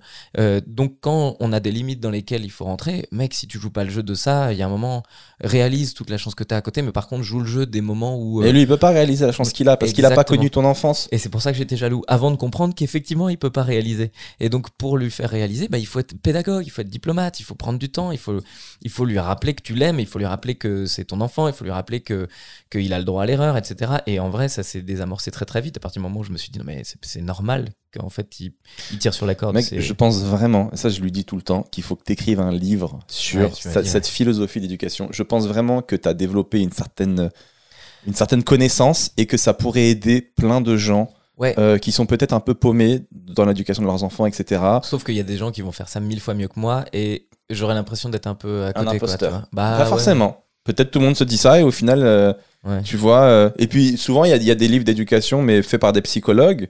Ouais, Euh, mais c'est bien aussi d'avoir aussi la- l'avis de quelqu'un de lambda qui, Ah, qui a appris par la force des choses. Je trouve aussi un truc terrible, c'est que euh, essayer d'être sain dans la vie, c'est pas très sexy, c'est pas très rock'n'roll. Et c'est pas un truc. Écrire un bouquin pour dire voilà comment il faut faire avec les enfants, franchement, je trouve que ça va pas avec le stand-up, quoi. Non, Ça non, mais avec- l'angle, bon, déjà, euh, tout n'est pas obligé d'aller avec le stand-up. Là, tu différencies deux choses. T'es plus Ouais. l'humoriste, t'es le père qui transmet. euh, Alors dans ce cas-là, faut que j'écrive un bouquin euh, Olivier Balestri, pas Verino, quoi. Déjà, Mais Déjà. sauf qu'il aura pas la portée dont on on, s'en fout. il y a deux on- secondes. on- le but, c'est pas qu'il cartonne, c'est qu'il aide des gens. Euh, et les gens qui cherchent ce genre de livre vont le trouver, en fait. Mm. Et surtout, euh, t'a- t'arrives pas en disant j'ai la science infuse. Tu dis voilà, moi, moi, ce que j'ai vécu, si ça peut vous aider, tu partages ton expérience. Ouais. T'arrives pas en disant voilà, c'est ce qu'il faut faire de mes longues études de pédagogie. tu dis juste voilà, j'ai trois enfants, on a, on a forcément dû rencontrer les mêmes problématiques. Voilà moi comment j'ai réussi à les résoudre. Ça peut peut-être vous donner certaines clés. Et si c'est pas les bonnes clés, au moins vous savez que ce, ce truc-là existe, ce moyen-là Ouais, existe. raison. Et moi, je pense que ça peut être intéressant d'écrire un livre en toute humilité. Non, mais sans dans ce cas-là, j'ai forcément- trop d'enfants, trop de stand-up, trop de prod. Trop... Là, pour le coup, dans l'agenda, ça va être compliqué. Peut-être ta femme aussi, peut-être qu'il écrit, vous le faites à deux. Oui, Il y a, de, Et y a de tu, chances que tu supervises un peu le truc et vous réfléchissez peut-être à un, un squelette du truc et après elle a met ce qu'il y a dedans, tu vois. Mais je pense que tu as quelque chose, à- as, vraiment développé une certaine philosophie, une certaine méthodologie qui a l'air de fonctionner et ça peut être intéressant de, de partager Ouais. ça. T'es je pas le pense. premier à me dire ça, ouais. Mon metteur en scène aussi, Thibaut Evrard, m'en parle souvent. Mais c'est vrai que je suis, comme je suis passionné par ça, et que ma femme aussi, c'est un truc, c'est encore une, passion qu'on a à deux. C'est-à-dire que le, a énormément de plaisir le soir à parler. Après, c'est quelqu'un qui est, est capable de se remettre en question énormément, et moi aussi, j'ai l'impression. Et donc, du coup, on n'a jamais de friction. Tu vois, quand elle me dit, putain, mais t'as été nul là. T'as été nul. Pourquoi tu lui parles comme ça, Victor? C'est pour ça que ça marche pas. C'est pour ça que que que- que- qu'il y a un moment où ça frise et que on sent qu'en ce moment il y a quelque chose. Et c'est elle qui m'a fait prendre conscience de ça. Et moi, en cogitant, je me dis putain, mais en fait, je suis jaloux quoi. Je suis jaloux de son enfance. Elle est tellement géniale. J'aimerais qu'il me dise euh, pas qu'il me remercie moi, mais qu'il remercie la vie quoi. J'aimerais, tu vois, Je trouve qu'il est pas assez reconnaissant. euh, bah, pas, il est pas assez reconnaissant en l'univers qui est extraordinaire et qui. Mais qui- comment il devrait être reconnaissant envers l'univers? T'aimerais le voir en slip, lever les mains vers le, vers le ciel. Je merci. pense que c'est un minimum. Qu'est-ce que t'attendrais Qu'est-ce que t'attendais en fait? C'est ça que je veux dire. Eh ben en vrai, tu sais quoi? Je pense qu'on vit dans une société où si chacun donnait sans compter pour la société, euh, chacun recevrait sans compter. Aujourd'hui, j'ai l'impression que tout le monde veut recevoir sans compter, mais ne pas donner sans compter. Et dans ma famille, on, euh, tu te lèves le matin, c'est le bordel à la maison. Si toi tu ranges, ça va être rangé pour les autres et les autres auront envie de ranger, etc. S'il y a un lave-vaisselle à vider et que dès que tu vois le lave-vaisselle à vider, tu le vides, euh, tu sais que c'est plus agréable pour les autres. Mais Ah, si dans ma tout le monde famille, fonctionne comme on ça, avait une autre méthodologie. Mais y en oui. avait un qui rangeait, les autres ils disaient cool, c'est rangé. voilà. Et, Et les donc- autres ils rangeaient hop. Sauf ils que disaient cool, coup- il le refera sûrement demain. Exactement. La personne qui a Et rangé. donc c'est qui? C'est ta mère qui faisait Ouais. ça. Et donc ta mère, elle pète un plomb parce qu'elle a l'impression qu'elle est la boniche de tout le monde. Est-ce que Exactement. Bah voilà. Et donc si chacun fait le mieux possible pour la communauté entre guillemets, mais t'imagines comment elle fonctionne naturellement la communauté. Et donc là, on en était au stade où mon fils, j'avais envie de dire, fais ton maximum pour la communauté. Au lieu de ah tiens, là, il y a un lave-vaisselle à vider, euh, je vais voir un Mhm. truc là-bas. Et donc c'était ce moment-là où je, je me suis rendu compte qu'il fallait bah, l'éduquer dans cette démarche-là il était assez grand pour commencer à comprendre que ouais, si tu fais ton max dans la famille, en fait, tout le monde recevra ton max et donc tout le monde donnera son max et c'est merveilleux. Mais ça, c'est d'un monde euh, complètement hypothétique, mais je peux peut-être le créer à ma micro-échelle de famille. Et Bien donc, sûr, oui, ça. tu peux faire ça. Tu peux faire ta communauté chez toi. Mais là, ce que tu me décris, j'ai l'impression que c'est le film Problemos. Ouais. chez toi, c'est comme ça. Chacun est comme ça. Et on embrasse la lune quand on a nos règles. D'ailleurs, est-ce que t'as pas envie d'avoir un, un- vu que vous êtes, tu me dis, vous êtes passionné par l'éducation des enfants. Euh, tu vas me poser la question du quatrième Ouais. Mais jamais de la vie, hein, ça y est. Tu pourrais pas avoir un quatrième enfant? Je suis au max là. Je, en vrai vrai, j'ai plus le temps de, j'ai plus le temps de faire plus que ce que je fais. Et puis le troisième était très dur. Euh, il- enfin très dur. C'est pas, sa faute, hein, mais je veux dire, il a été malade à la. C'est pas une grosse maladie, mais juste il a, il a eu beaucoup de petits problèmes de santé, euh, des petits trucs qui font que ça prenait un temps fou et donc on dormait pas. C'était le moment où moi je tournais VOD, mon précédent spectacle. Euh, Donc je montais un site internet euh, pour me passer de, de- des grosses plateformes euh, Netflix et Ça tout ça. marché ça? Euh, artistiquement, oui. Maintenant, financièrement, je vais Non. pas te mentir, euh, ça, ça, ça a pas été euh, la folie. euh, Poser la question. vais pas acheter une maison grâce à ça, quoi. Mais on est rentré dans nos frais et tout va bien. C'est juste que c'est, ça, ça a demandé beaucoup d'efforts par rapport à si tu vends ton spectacle à Canal et que t'es Mm. peinard, quoi. Hmm. Mais ça a été hyper intéressant de voir à quel point aussi la communauté continue à suivre, parce que la Mm. communauté qu'on a créée sur, sur les réseaux, etc., c'était vraiment une, une putain de, une putain de période. Je fais une Mais petite parenthèse, non, Ouais. juste on revient sur l'éducation, mais du coup, si, si, est-ce que tu penses que c'est intéressant si on met son spectacle sur une plateforme de VOD, genre à 2 euros, et on dit aux gens qui nous suivent, euh, payez tous 2 euros pour Bah, voir moi, le c'est ce que j'avais fait. Est-ce que ça marche ce genre de truc? Parce qu'il y a des gens qui le font aux États-Unis qui sont très connus, Ouais. comme Louis C.K. ou d'autres, et, euh, mais c'est des gens qui sont déjà très connus. Est-ce que à ton niveau, euh, c'était intéressant? Je pense que le, le- le- la problématique qu'il y a chez moi, c'est que je fais déjà du matériel toutes les semaines sur Internet. Et donc, euh, quel est l'intérêt? En vrai, au moment, il s'est passé un truc hyper intéressant. Au moment où j'ai sorti VOD, donc Verino on Demand, c'était le, nom de mon site. Au moment où j'ai sorti euh, mon spectacle de cette manière-là, alors déjà, c'était très compliqué comme je l'ai fait. C'est-à-dire, j'ai découpé mon spectacle en quatre parties. Donc, j'ai écrit quatre mini-spe- mini-spectacles issus du précédent que j'ai terminé en version euh, avec des, vidéos mais en, en- avec du cinéma dedans. C'est-à-dire que je faisais du stand-up et toutes les parties fictionnées étaient euh, filmées en avance et je doublais. Donc j'étais sur scène avec une télécommande, les gens me voyaient dans l'écran géant, je parlais à l'écran géant au public et dès qu'on rentrait dans, un moment de jeu, c'était des vrais moments de jeu avec des vrais comédiens euh, dont je faisais partie, etc. Donc il y avait un vrai truc comme ça. Donc c'est et en plus c'était sur une plateforme séparée. Donc si tu veux, au niveau de la communication, c'était incroyablement compliqué à expliquer aux gens parce qu'il y avait trop de trucs un peu novateurs dont on n'avait pas l'habitude. Et euh, c'est une- ça, c'est une erreur de production, mais ça, c'est mon problème. Mais euh, surtout, ce qui a été hyper intéressant, c'est qu'au moment où on a sorti ce truc-là, il y a eu un, petit buzz de vente euh, dans les trois premiers jours, mais surtout, pendant un mois et demi, il y a eu un- une dose d'achat de, billets partout qui était incroyable. C'est-à-dire qu'en fait, et là, j'ai réalisé que les gens, en fait, ils ont déjà du contenu où ils me voient en vidéo, ça les intéresse pas Vous voulez du vrai mais ils veulent te voir en vrai et Le ça a déclenché vraiment euh, sur scène beaucoup de beaucoup de trucs parce qu'ils voyaient que le spectacle venait d'être fini et donc il allait plus exister donc tu pouvais voir les premières vannes du nouveau spectacle et donc ça ça a créé un truc euh, là pour le coup euh, hyper intéressant. On ferme la parenthèse. On ferme la parenthèse. revient sur. Et donc j'étais au moment de la création de ce truc là où il Ouais. fallait que j'écrive un nouveau 25 minutes en trois mois, puisqu'au bout de trois mois, j'allais le filmer. Euh, J'avais mon troisième fils malade qui était né donc euh, en décembre. On, on venait de capter deux premiers épisodes euh, début décembre. Ma femme accouche euh, mi-décembre. Euh, donc Basile est le troisième, pardon, est hyper. euh, et- pardon, comme s'il fallait pas dire son nom. Euh, J'avais oublié les prénoms de tes enfants. ouais, c'est Je vrai fais que ça partie de cette, rire, cette mode de bobo qui donne des prénoms un peu à l'ancienne. C'est marrant ça, mais moi j'y vois pas une mode de bobo. Moi j'y vois. euh, Mais t'as pas vu que tout le monde faisait ça à un moment donné? Mais moi je m'en fous. Moi c'est juste des Toi, prénoms t'as qui cru que signifient t'avais eu quelque l'idée chose. tout seul? Non. Tout le monde faisait ça? Ah oui, mais moi c'est pas ma. C'est moi. c'est Basile, vraiment- on peut dire les ça veut prénoms ou quelque pas chose. Ouais, Basile, Basile, Marius Marius et Victor, le grand. et Victor. Parce que je confonds avec un autre pote qui Mm. avait des enfants et qui a fait aussi des noms. Il y a Gaspard Hmm, et je sais plus qui, Violette. Et voilà, et donc euh, je, voilà, je me suis embourgeoisé un petit peu parce que je traîne qu'avec des potes qui ont des enfants qui s'appellent comme ça. ouais. Mais moi je crois que moi c'est vraiment c'est juste c'est des prénoms que j'adore quoi. Donc euh, j'ai pas de j'ai enfin ouais. Mais Genre, euh. Kimberly t'aimais pas du tout. ça, ça lui allait pas. En fait c'est ça. Brian. Et euh, bon, pour en revenir au truc, effectivement, c'est une période où c'était hyper compliqué, extrêmement épuisant. Et donc, euh, au bout de six mois de fatigue intense, mais genre, on a été au stade où moi, mes nuits, c'était marcher avec euh, mon fils en écharpe pendant que j'apprenais mon texte. Et parce qu'il supportait pas qu'on s'assoie, ça le réveillait immédiatement. Il avait un reflux et donc euh, il avait l'acidité dans son œsophage. Et donc, euh, lui, il avait, il souffrait, il pleurait, il avait mal.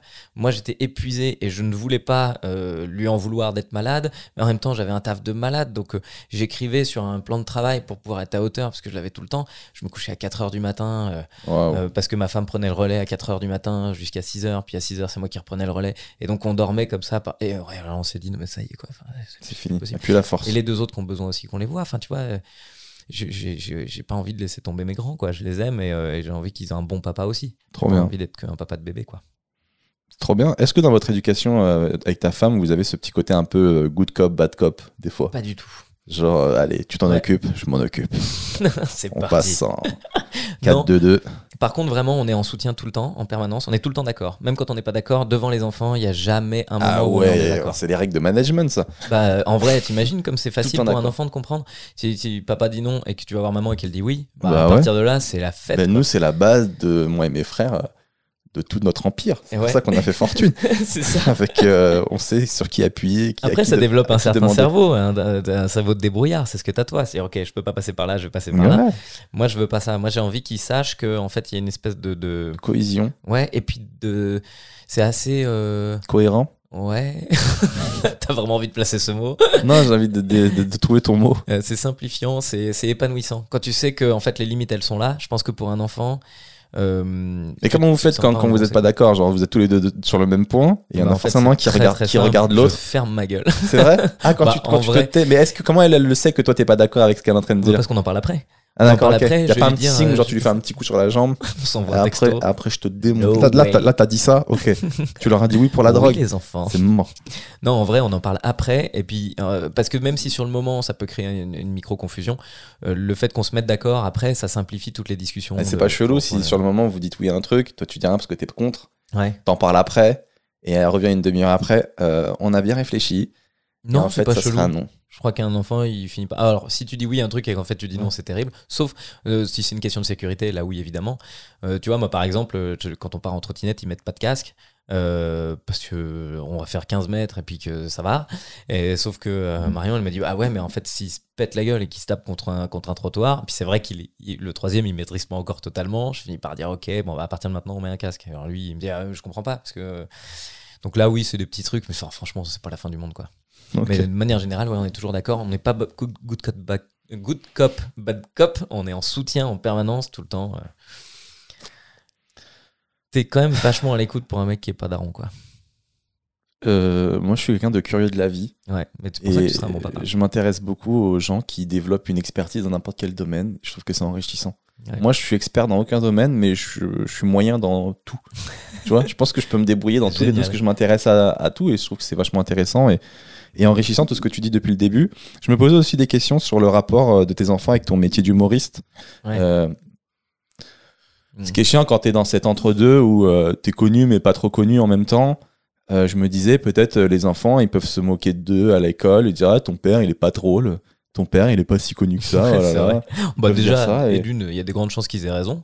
Tu vois, la drôlerie, on est Bien assez sûr, bien, bien placé sûr, pour bien savoir. sûr. que Nous on le sait, mais l'enfant, le pauvre, il subit ça. Moi, ça, me- Ouais. ça me rendrait ouf. Bah moi déjà il y a un truc c'est que je ne je, je leur demande pas de cautionner ce que, ce que je fais quoi. C'est-à-dire s'ils me trouvent nul, ils peuvent très bien dire à leurs potes ouais mon père il est nul quoi. Ouais bon, c'est un vieux daron qui est sur YouTube. je suis sûr. Ah, ils peuvent dire ça et tout. Ah ouais ça me dérange pas du tout quoi. Moi je Mais dans la vérité, ils le feront jamais. hein. Dans la réalité, pardon. ouais peut-être. C'est-à-dire que on sait très bien que les enfants défendent toujours euh, leurs parents euh, bah, de base parce qu'ils les aiment Ouais. et aussi Et puis parce qu'ils ont que été éduqués et souvent ça se transmet, bien évidemment. Euh, tu imagines bien que les Le Pen, ils ont forcément des enfants qui les ont défendus à un moment donné. tu me compares au Le Pen. Non, mais c'est pour te dire que même les gens qui ont des idées les plus terribles, euh, il y a toujours un enfant pour défendre ça. Bah oui, mais Tu non, mais t'as été éduqué dedans. Donc, Donc, euh, euh, toi, bien évidemment, qu'ils laisseront pas les gens dire euh, leur papa il est, il est pas drôle.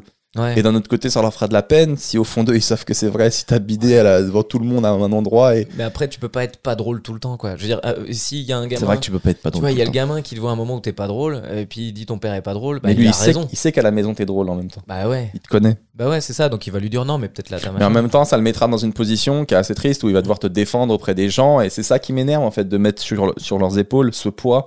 Moi, de je crois devoir, que, euh, je crois défendre son pas père. tant que ça, quoi. En vrai, déjà, pour répondre à la prémisse de la question, euh, que je sois humoriste ou boucher, pour eux, ça change pas grand chose. ils savent que c'est mon métier, que c'est ma passion. Moi, euh, j'ai. euh, je suis pas une star, quoi. Enfin, tu vois, on a des carrières, je pense, toi et moi, qui sont assez semblables en termes de notoriété. C'est-à-dire que y a, les gens qui nous connaissent, c'est des gens qui nous aiment. Et les gens qui nous, qui nous connaissent pas, bah, ils nous connaissent pas, quoi. Point final, tu vois. Mais euh, y a pas, on n'est on pas des gens, on passe pas toutes les semaines sur TF1 euh, en permanence et du coup, tu es hyper connu et du coup, il y a plein de gens qui te détestent. Toi, toi, tu fais tes sketchs, ton, stand-up, au bout de deux minutes, le mec, il te trouve pas marrant, il passe à autre chose et il t'oublie.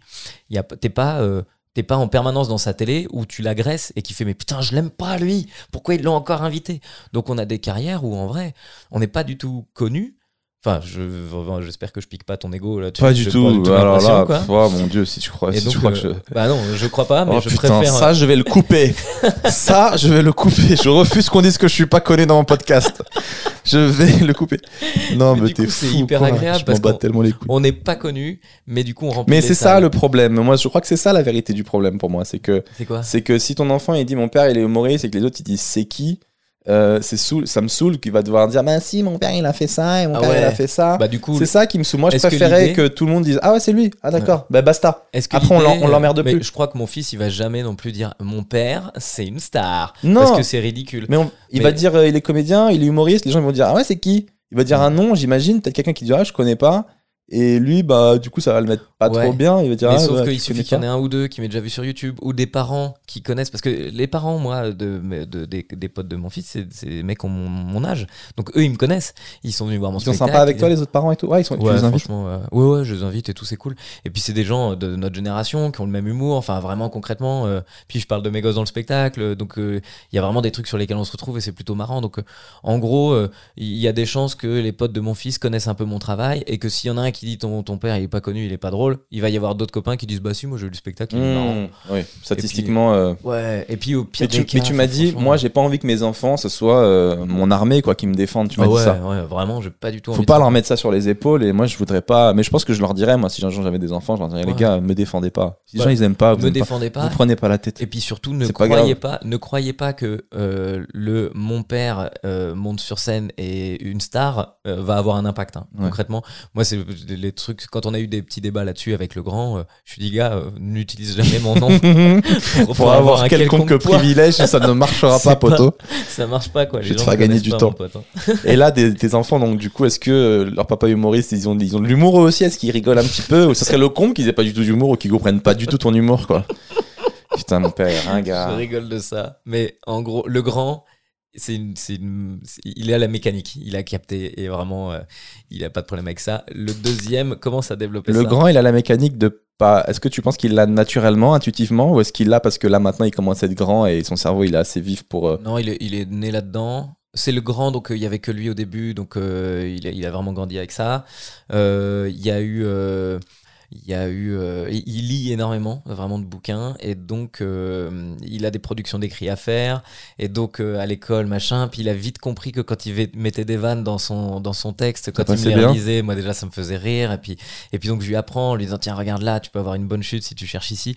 Et donc il t'a déjà épaté sur des vannes Ah Ou il a ouais. déjà eu des réparties un peu. Ah ouais, bah aussi, peut-être des gens, si vous connaissez mon travail, mais oui, il y a une vidéo sur, euh, où je parlais de lui, mais ça, c'est les meilleures vannes qu'il m'a faites. Mais c'était avant d'avoir le troisième, donc les deux, euh, les deux voulaient un yaourt, il y avait un yaourt dans le frigo. Et je me dis, je vais leur, ils vont le partager, sauf que je le donne au petit parce que il va manger la moitié, puis, euh, puis l'autre machin. Sauf que le grand, il voit que je donne le yaourt au petit, dit, mais pourquoi tu lui donnes à lui? Alors je lui dis, bah tu sais, c'est normal, quand on a deux enfants, il y en a toujours un qu'on aime plus que l'autre, quoi. tu vois? Et à un moment, je suis désolé, je flingue un gamin, Ouais. mais vraiment, La la, vanne, elle est drôle. drôle et il faut la faire, quoi. Et, euh, et lui, il me dit, bah, ouais, je, je comprends, tu sais, quand on a deux parents. Oh Et Et là, il avait 6 ans. hein. et est-ce que. Dis-moi un truc. Est-ce qu'il a, il a fait ce truc de master de. de- il a pas fini la phrase? Est-ce qu'il a juste on a dit deux quand on a deux parents? Euh, attends, Parce que ça, s'il a Non, fait non. ça, c'est encore plus fort. non, S'il il t'a l'a pas laissé comprendre, si t'as laissé comprendre la vanne, En ça c'est le level du dessus. tu sais, quand on a deux parents. c'est quoi, je vais pas te mentir, peut-être que j'ai fantasmé qu'il a fait quand on a deux parents, trois petits points. Ah. Et je pense que non, il l'a terminé en disant Ah. bah oui, moi aussi, j'ai un papa et une maman. Ah, euh, ok. machin. Ok. Euh, ouais. Mais donc lui, est, il est tombé dedans quand il était petit. Le deuxième euh, commence. je- J'en ris beaucoup dans le spectacle parce qu'en vrai, il, il y a des trucs qui lui échappent. hein. Ça, il est hyper inté- euh, intelligent. Le deuxième, euh, il, percute très très vite. Mais je crois que le second degré, il a pas encore totalement accès quoi. Donc il y a un truc qui bloque. Il y a des moments et du coup, il doit vivre un enfer parce que il y a des moments, je fais des vannes et il est et il les a pas, quoi. Tu vois, il faut aller ranger votre chambre. Mais même moi, bah non, toi, t'es adopté. Oh mais je suis vraiment adopté. Bah non, si on avait eu le choix, c'est pas toi qu'on aurait pris. Oh Et tu vois, c'est des moments, des mécaniques. T'es un bâtard, tu viens d'annuler tout, tu viens d'annuler tout ce que t'as dit avant sur le bien-être de l'enfant et tout. En fait, tu les détruis par ton humour. j'écrive un bouquin et tu verras Tu réellement les qui détruis. Oui, Et en vrai, non, parce que- tout. En fait, tu développes son truc et puis, et puis une fois que tu lui expliques, moi j'aime bien découper le truc. Quand tu vois que ça capte pas aussi derrière, on se pose et tu dis ah, regarde pourquoi j'ai dit ça, pourquoi j'ai dit ça? Et où la blague? Et tu les éduques avec ce truc là quoi. Ouais. Et en vrai, euh, en vrai ils ils sont heureux quoi, je le vois. Moi, j'ai pas de second degré non plus. Je suis très premier degré. Je Ouais. pense que si j'avais eu un gars comme. Ouais, c'est du second degré. Non, c'est du, c'est du. Je suis très premier degré Attention de parce vrai. que je suis premier degré sur ce truc là de Je premier suis, degré. très, je suis très premier degré et ça me cause beaucoup de problèmes dans la vie. Je te jure que c'est vrai. Non, ça Je pensais que tu l'avais déjà remarqué. Je suis très si, premier degré et ça me pose vraiment beaucoup de soucis. Et, Mm. Et je me dis, euh, parce que souvent je comprends pas en fait. Je dis, euh, on se fout de ma gueule et moi, j'ai, enfin, moi je croyais vraiment que c'était vrai. et, euh. Mais moi aussi, ça et je me dis, mais si j'avais un père comme toi, mais je vivrais un enfer en fait. Mais à attends, chaque mais fois, tu je- dis ça, mais je vois tes vidéos sur, euh, sur YouTube, tu percutes vite. Hein. Donc t'as vite, tu t'es vite capable. Moi, je, je, j'ai des, je pense des dizaines d'extraits de moi avec des gens qui font des vannes dans la salle et je comprends pas la vanne. Et la salle explose de rire. Et ils sont derrière, ils viennent de sortir un running gag sur un truc, et je suis là à faire quoi? C'est pas pas comprendre la vanne, c'est que je crois souvent ce qu'on me dit, c'est vrai. Ah ouais. Je vois pas sur le visage qu'on se fout de ma gueule. Ah ouais, ouais, d'accord. Euh, c'est qu'on peut me mentir. Ça n'a rien à voir avec le fait de bien de percuter rapidement. Je peux trouver une vanne rapide, etc. Mais euh, je comprends par exemple, quelqu'un va me mentir sur un truc et je vais pas voir qu'on me ment. Si je te dis, ouais, si je te dis que mon fils à 3 ans, il a déjà compris qu'il était non-binaire, Bah Tu- là, si tu- tu me le dis comme ça, avec ton visage sérieux, ouais, tu ben peux te dire, moi, je peux euh, totalement me dire que ah oui, ouais, c'est vrai. À 3 ans. Ouais, parce qu'il a une révélation à 3 ans, que c'est possible. Tu sais, il y a eu plein de discours de d'enfants qui ont, qui ont compris très tôt qu'ils étaient homosexuels, par exemple, qui ont compris qui ils étaient. Je me dis, bah peut-être lui, il a compris qu'il était. J'ai mis ça sur le même plan. Et euh, donc, non, ouais. non, t'as mis la compréhension sur le même plan. T'as Voilà, pas mis le. ok. Et du coup, ça m'arrive Je très viens de souvent. désamorcer un, un bad beaucoup. buzz. Ta carrière finissait, hein, sinon. Merci. je t'en prie. Et tu veux pas du- faire une quenelle Non, merci. C'était premier degré. Et le- ça m'arrive ouais, d'avoir d'avoir ce genre de problème. Donc si j'avais un, un père comme moi, je serais dans une galère. quoi. Ouais, mais en vrai, non, parce que parce que c'est de l'éducation Ou toujours. Peut-être quoi. que je te connaîtrais au bout d'un moment et j'arriverai à avoir Tu finis par apprendre, là. Il, ton second degré. euh. Il commence à faire des vannes, mais le problème qu'on a maintenant, c'est qu'il fait des vannes, et une fois qu'il a vu qu'elle était marrante, il la refait 20 fois. Ah merde. Ah merde, genre quoi? Genre, J'en sais rien, qu'est-ce que ça peut Eh, T'as vu, elle est marrant. hein. Eh, j'ai trouvé. Ouais, ouais, moi aussi, je suis comme vous. Parce qu'il veut être comme vous. Il veut être comme toi et le grand. C'est Il ça. dit, eh, moi aussi, je, moi aussi, j'ai le truc. Moi, il veut- En fait, c'est marrant parce que moi, dans ma famille, je crois qu'il y a un pouvoir que, que, je, que je trouve, c'est que hum, mon daron, il savait tout réparer. Très Ouais. manuel, il savait tout faire. Hmm. Et mon frère, il a ce truc-là, et moi, pas du tout. Oh, Et du coup, euh, non. tu l'as développé, t'es hyper Non, maintenant. j'apprends, mais j'apprends, Ouais, euh, je, bricole, mais je suis, moi je te dis, non, je te parle de gens qui savent vraiment tout faire, qui sont Ouais. vraiment forts de ouf. C'est, moi, c'est rien. Ouais. Moi, je bricole et moi, j'appelle mon frère, je dis là, je dois faire quoi, comment je dois faire, quelle forêt je dois m'utiliser, etc. Je suis en gars. mais tu viens de Mais utiliser eux- le mot forêt, il y a plein de gens dans la vidéo qui font le quoi? Non, non, je te jure. Je te jure. Euh, là, non, je, te parle de gens Ouais. qui sont vraiment, il a un atelier derrière, il, Bricolo, il- il bricolo, construit ouais. des objets. À partir de rien, il a fait un truc, tu vois. ok. Et, euh, et des fois, moi, je- j'essaye de, de réparer des trucs, j'arrive à moitié, je fais, t'as vu, moi aussi, j'ai le don. Mais en fait, euh, pas du tout, mon truc, il marche jamais. Mais eux, ils ont ce truc qui s'est transmis de, euh, ils savent tout réparer, ils sont très manuels. Ouais, bah et moi, j'ai envie d'être comme toujours, hein. ça, et je suis pas dans cette bande. Si tu pourrais, tu peut-être si- ton fils, il va être dans votre bande de En mecs plus, t'as un côté mono- monomaniaque, ça m'étonnerait pas qu'à un moment tu finisses Je par. suis totalement développer ce monomaniaque. truc. Ouais. Je suis totalement monomaniaque. Tu vas finir par développer un truc. Un moment, on va pas te voir pendant deux ans. Vous allez où, Seb Melia Il a construit une à maison. faire des tutos sur internet. Alors là, il faut poser une chape de plomb. Ça devient droite. Donc c'est très important de bien mélanger le béton. C'est pas du tout une chape de plomb. Et euh, je sais pas. Qu'est-ce que je voulais te dire d'autre? Ok. Et dernière question, et après on passe sur autre chose. Ouais. Si tes enfants ils voulaient être humoristes, tu le vivrais comment? Bah, moi, alors là, je vivrais tout bien, quoi, mais sans aucun problème. Putain, t'es vraiment le meilleur de tous. Quoi. Non, mais tu me en vrai. saoules. Mais est-ce que c'est pas Tu mieux? me saoules. Moi, non, alors, s'ils veulent être humoristes Tu pour les mauvaises raisons. Non, mais pas- il en met pas une à côté, l'enculé. une erreur, pas, pas un faux pas, Il est vraiment beaucoup trop gentil, ce pas un faux pas. Il m'énerve. À chaque fois que je fais, je, dans ma tête, je me dis, moi je ferais ça, toi tu fais l'inverse, et du coup je sais que j'ai tort. Je me dis, merde. Mais non, mais t'es qui Je crois que maintenant, ma, ma- ma technique d'éducation, si un jour- un j'ai des enfants, c'est que ferait Verino. Que ferait Verino ouais, Que ouais. ferait Verino à la place Non, mais en vrai, moi, ce que je me dis, c'est que- que- qu'est-ce que j'aimerais qu'on fasse euh, si quand, quand, quand, j'étais enfant, qu'est-ce que j'aurais aimé? Moi, quand euh, j'ai décidé d'être humoriste, franchement, on m'a déconseillé. Il y a des gens qui m'ont dit faut surtout pas.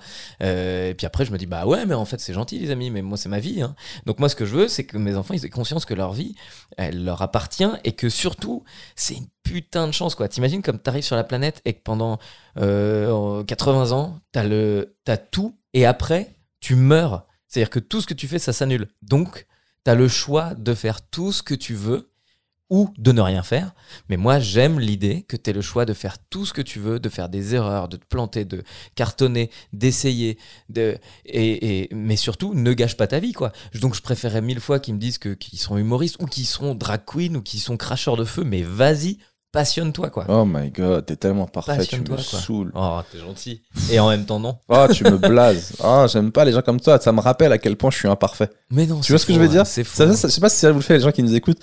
Quand des fois, toi, t'es là, t'as plein de défauts, et à côté, t'as le gars Ouais, qui est Moi, parfait, tu dis putain, à chaque fois que je regarde Je ce gars-là, je vois tous mes défauts. Et bah tu vois, là, tu viens de passer l'étape d'après. C'est-à-dire que euh, tu m'écoutes et tu me trouves euh, juste et donc tu te remets en question. C'est-à-dire que tu es encore plus parfait Non, non. que ce que tu tu penses être m'auras pas avec ça. Je Tu te jure pas que c'est- je suis pas ton fils. Là, tu viens de Je- passer à l'étape d'après en fait. Tu t'es remis en question et tu apprends. C'est merveilleux, Sébastien. Mais euh, Tu moi, es je une bonne personne. Non, parce que la vérité, moi, je crois que je serais pas content si mes enfants voudraient, qu'ils soient... voudraient être humoristes. Je Pourquoi voudrais pas qu'ils le soient. Mais ça te regarde pas. Pour plusieurs raisons. Premièrement, Qu'est-ce je, que tu interviens dans cette vie? D'abord, qu'est-ce qu'on en a All à right, foutre laissez-moi le temps. Vas-y, vas-y, vas-y. je vais développer mon développement. en gros, euh, bon, déjà, je connais la difficulté de ce métier. Je connais euh, tous, Mais ces selon dan- toi. tous ces dangers. Je Ouais. connais, euh, pas selon moi, et objectivement, il y a, Mais des- tu il y a veux des vrais protéger trucs. des gens sans leur Je- demander veux, leur le- avis. Je veux le protéger de, de cette merde en fait. Je me dis mais fais un comptable, il est comptable la journée, le soir il rentre chez lui, il oublie ses, ses dossiers et passe à autre chose. Toi t'es humoriste Ah. H24 Mais et t'as H24. trop de possibilités d'être aigri quand tu fais ce métier. T'as tous les gens qui te rappellent que tu peux être pas drôle, les gens qui te rappellent que ta carrière elle est pas folle, etc. On et moi j'ai vu. couilles, Toi, t'es épanoui, t'as plein d'enfants, mais mec, dans ce milieu, on en a vu combien qui sont devenus totalement aigris? Moi, j'en ai vu plein, je dirais pas des noms, mais, Mais de leur faute. des gens avec le temps, et tu te dis, mais l'humour, ça leur a pas fait du bien, en Mais fait. parce qu'ils ont pas Je les ai connus, ils se sont lancés là-dedans, ils avaient le sourire, ils étaient bien, et, et ce milieu les a fracasse. De par les réflexions qui se sont pris, de Je par les petits coups de pute que tu peux avoir, ça te fracasse. Et pour un peu que ça marche pas autant aussi bien que tu l'aurais espéré, ça te fracasse encore plus. Eh ben arrête d'espérer que ça marche déjà. Euh, Contente- Contente-toi de faire ton travail d'artisan. Si tu, si tu, euh, si ton travail, si ton objectif c'est de faire un bon sketch, le reste, euh, t'en es pas, c'est pas toi, c'est Je toi sais, mais il y a plein d'à côté qui, qui Mm. peuvent te, te faire du mal mentalement, je trouve. Et je, trouve, ce, je trouve ce milieu, oui, vrai. Moi, oui. tu vas, non mais tu Mais- vas, tu vas être comptable toute la journée, tu rentres le soir, t'oublies tes dossiers. Ouais. Ouais, j'ai l'impression que tu arrives à couper. ça te fait pas du mal ça? D'imaginer ça comme vie? Non, moi, c'est pas la vie que je veux. Voilà. Mais je me dis, euh, Bah donc tu vas pas imposer mes enfants, euh, j'aimerais bien qu'ils aient, euh, qu'ils arrivent à couper, qu'ils soient heureux, qu'ils soient épanouis. Alors qu'ils soient heureux, qu'ils soient épanouis, ça veut dire que c'est à eux de Et choisir. des et de fois, tu rentres le soir quand t'es humoriste, tu as l'impression que t'es une merde, quoi. Surtout Ouais, au et début. souvent tu l'es. hein. Ouais, mais, mais c'est chiant quand on a pour, conscience- pour l'image que t'as de toi-même, etc. Pour ton bien-être. C'est moi, chiant d'avoir ce truc-là. Après, tu me diras, peut-être t'es aussi des comptables, ils peuvent faire des erreurs et avoir l'impression d'être des merdes quand ils rentrent chez eux aussi. Oui, mais att- avoir ça, peut arriver à tous, les, merde, à tous les niveaux. C'est pas dramatique. Moi, franchement, j'ai aucun problème avec l'idée d'être une merde. Si je suis une merde qui a trouvé sa place dans la vie, ça me va très bien. Moi, j'ai l'impression, des fois, je me dis, mais je suis tellement une arnaque. Mais quel, mais qu'est-ce que j'ai de la chance? C'était le point d'après. Je voulais pas trop te le dire. de la mais chance, c'est vrai. Tu es vraiment une arnaque. Mais oui. Le point là. Mais je suis une arnaque et dans et, et- et j'ai réussi avec toutes mes incompétences. Non, t'as trouver- travaillé, t'as travaillé beaucoup. T'es pas une je arnaque. Fais, je fais mon max, mais en vrai, T'as travaillé. bah, bah, ok. Une Mais- arnaque, c'est quelqu'un qui travaille pas et qui y arrive. Tu t'es battu à tous les niveaux, rien n'a été gratuit. Tu n'es pas une arnaque. Ouais, ok. Bah, dans ce cas-là, laisse tes enfants euh, travailler et puis devenir aussi ce qu'ils ont envie de devenir. Le deuxième point qui me gênerait si mes enfants voulaient être humoristes, débat. Ouais, qui me, qui me gênerait, c'est que, en fait, moi, j'encouragerais quelqu'un qui veut faire une carrière artistique. Si c'est le seul dans la famille à vouloir faire ça, je sais que son envie, elle sera vraiment sincère et, profonde. Mais s'il le fait parce qu'il m'a vu le faire, je crois que je trouverais sa démarche euh, moins authentique. Euh, Je me dirais, il a été influencé, il est peut-être pas vraiment doué pour ça. Euh, je vois souvent des humoristes, leurs frères et sœurs, ça arrive très souvent qu'ils se lancent là-dedans, et souvent ils sont moins bons. Et tu te dis, ils sont moins bons pourquoi? Peut-être parce que en fait ils l'ont simplement fait parce qu'ils ont vu euh, leur frère euh, réussir là-dedans et ils se disent ben pourquoi pas? Et- Alors que quelqu'un dans une famille qui se lance dans un domaine, la poterie, le stand-up, le, le chant, alors qu'il y a personne là-dedans, c'est-à-dire que son envie elle vient vraiment du plus profond. Et tu sais que Ah. lui il va, se- il va se taper parce que toutes les barrières qu'il y avait devant, tellement pas d'accord. il est vraiment chaud. Alors toi. pour moi, t'as pas le droit de choisir d'où vient la passion des gens. Et euh, c'est comme si je disais, tu peux pas faire du stand-up parce que ton envie, elle vient du fait que t'as vu Eddie Murphy faire du stand-up. Et donc, non, ça n'a rien à voir. pas- Bah, je l'ai si. pas, je l'ai pas côtoyé. Enfin, Ouais, mais- c'est pas. Des fois, il y a des gens, je te jure, ils, ils ont vu leur grand frère réussir là-dedans. Ils ont vu qu'ils ont fait voilà l'argent. Ça a l'air facile même. Ils se disent, ben vas-y, je vais le faire parce qu'ils ont rien d'autre à faire. Oui, mais alors Moi, là- je l'ai pas fait. Je l'ai fait parce que j'ai vu Eddie Murphy, mais je l'ai fait parce que depuis longtemps, je faisais ça Ouais. et que Bah ça a été là, mon modèle. Tu peux pas dire tous les frères ou les, ou les gens qui sont dans la même famille euh, prennent ce chemin-là parce que c'est plus confortable. Franchement, c'est pas un métier confortable. Et si, si tu le fais et que tu trouves le moyen. Et puis même, c'est encore une contrainte. C'est-à-dire, c'est comme si tu disais aujourd'hui, c'est facile de faire du stand-up quand t'es une fille parce que quand t'es une fille, tout le monde t'invite partout.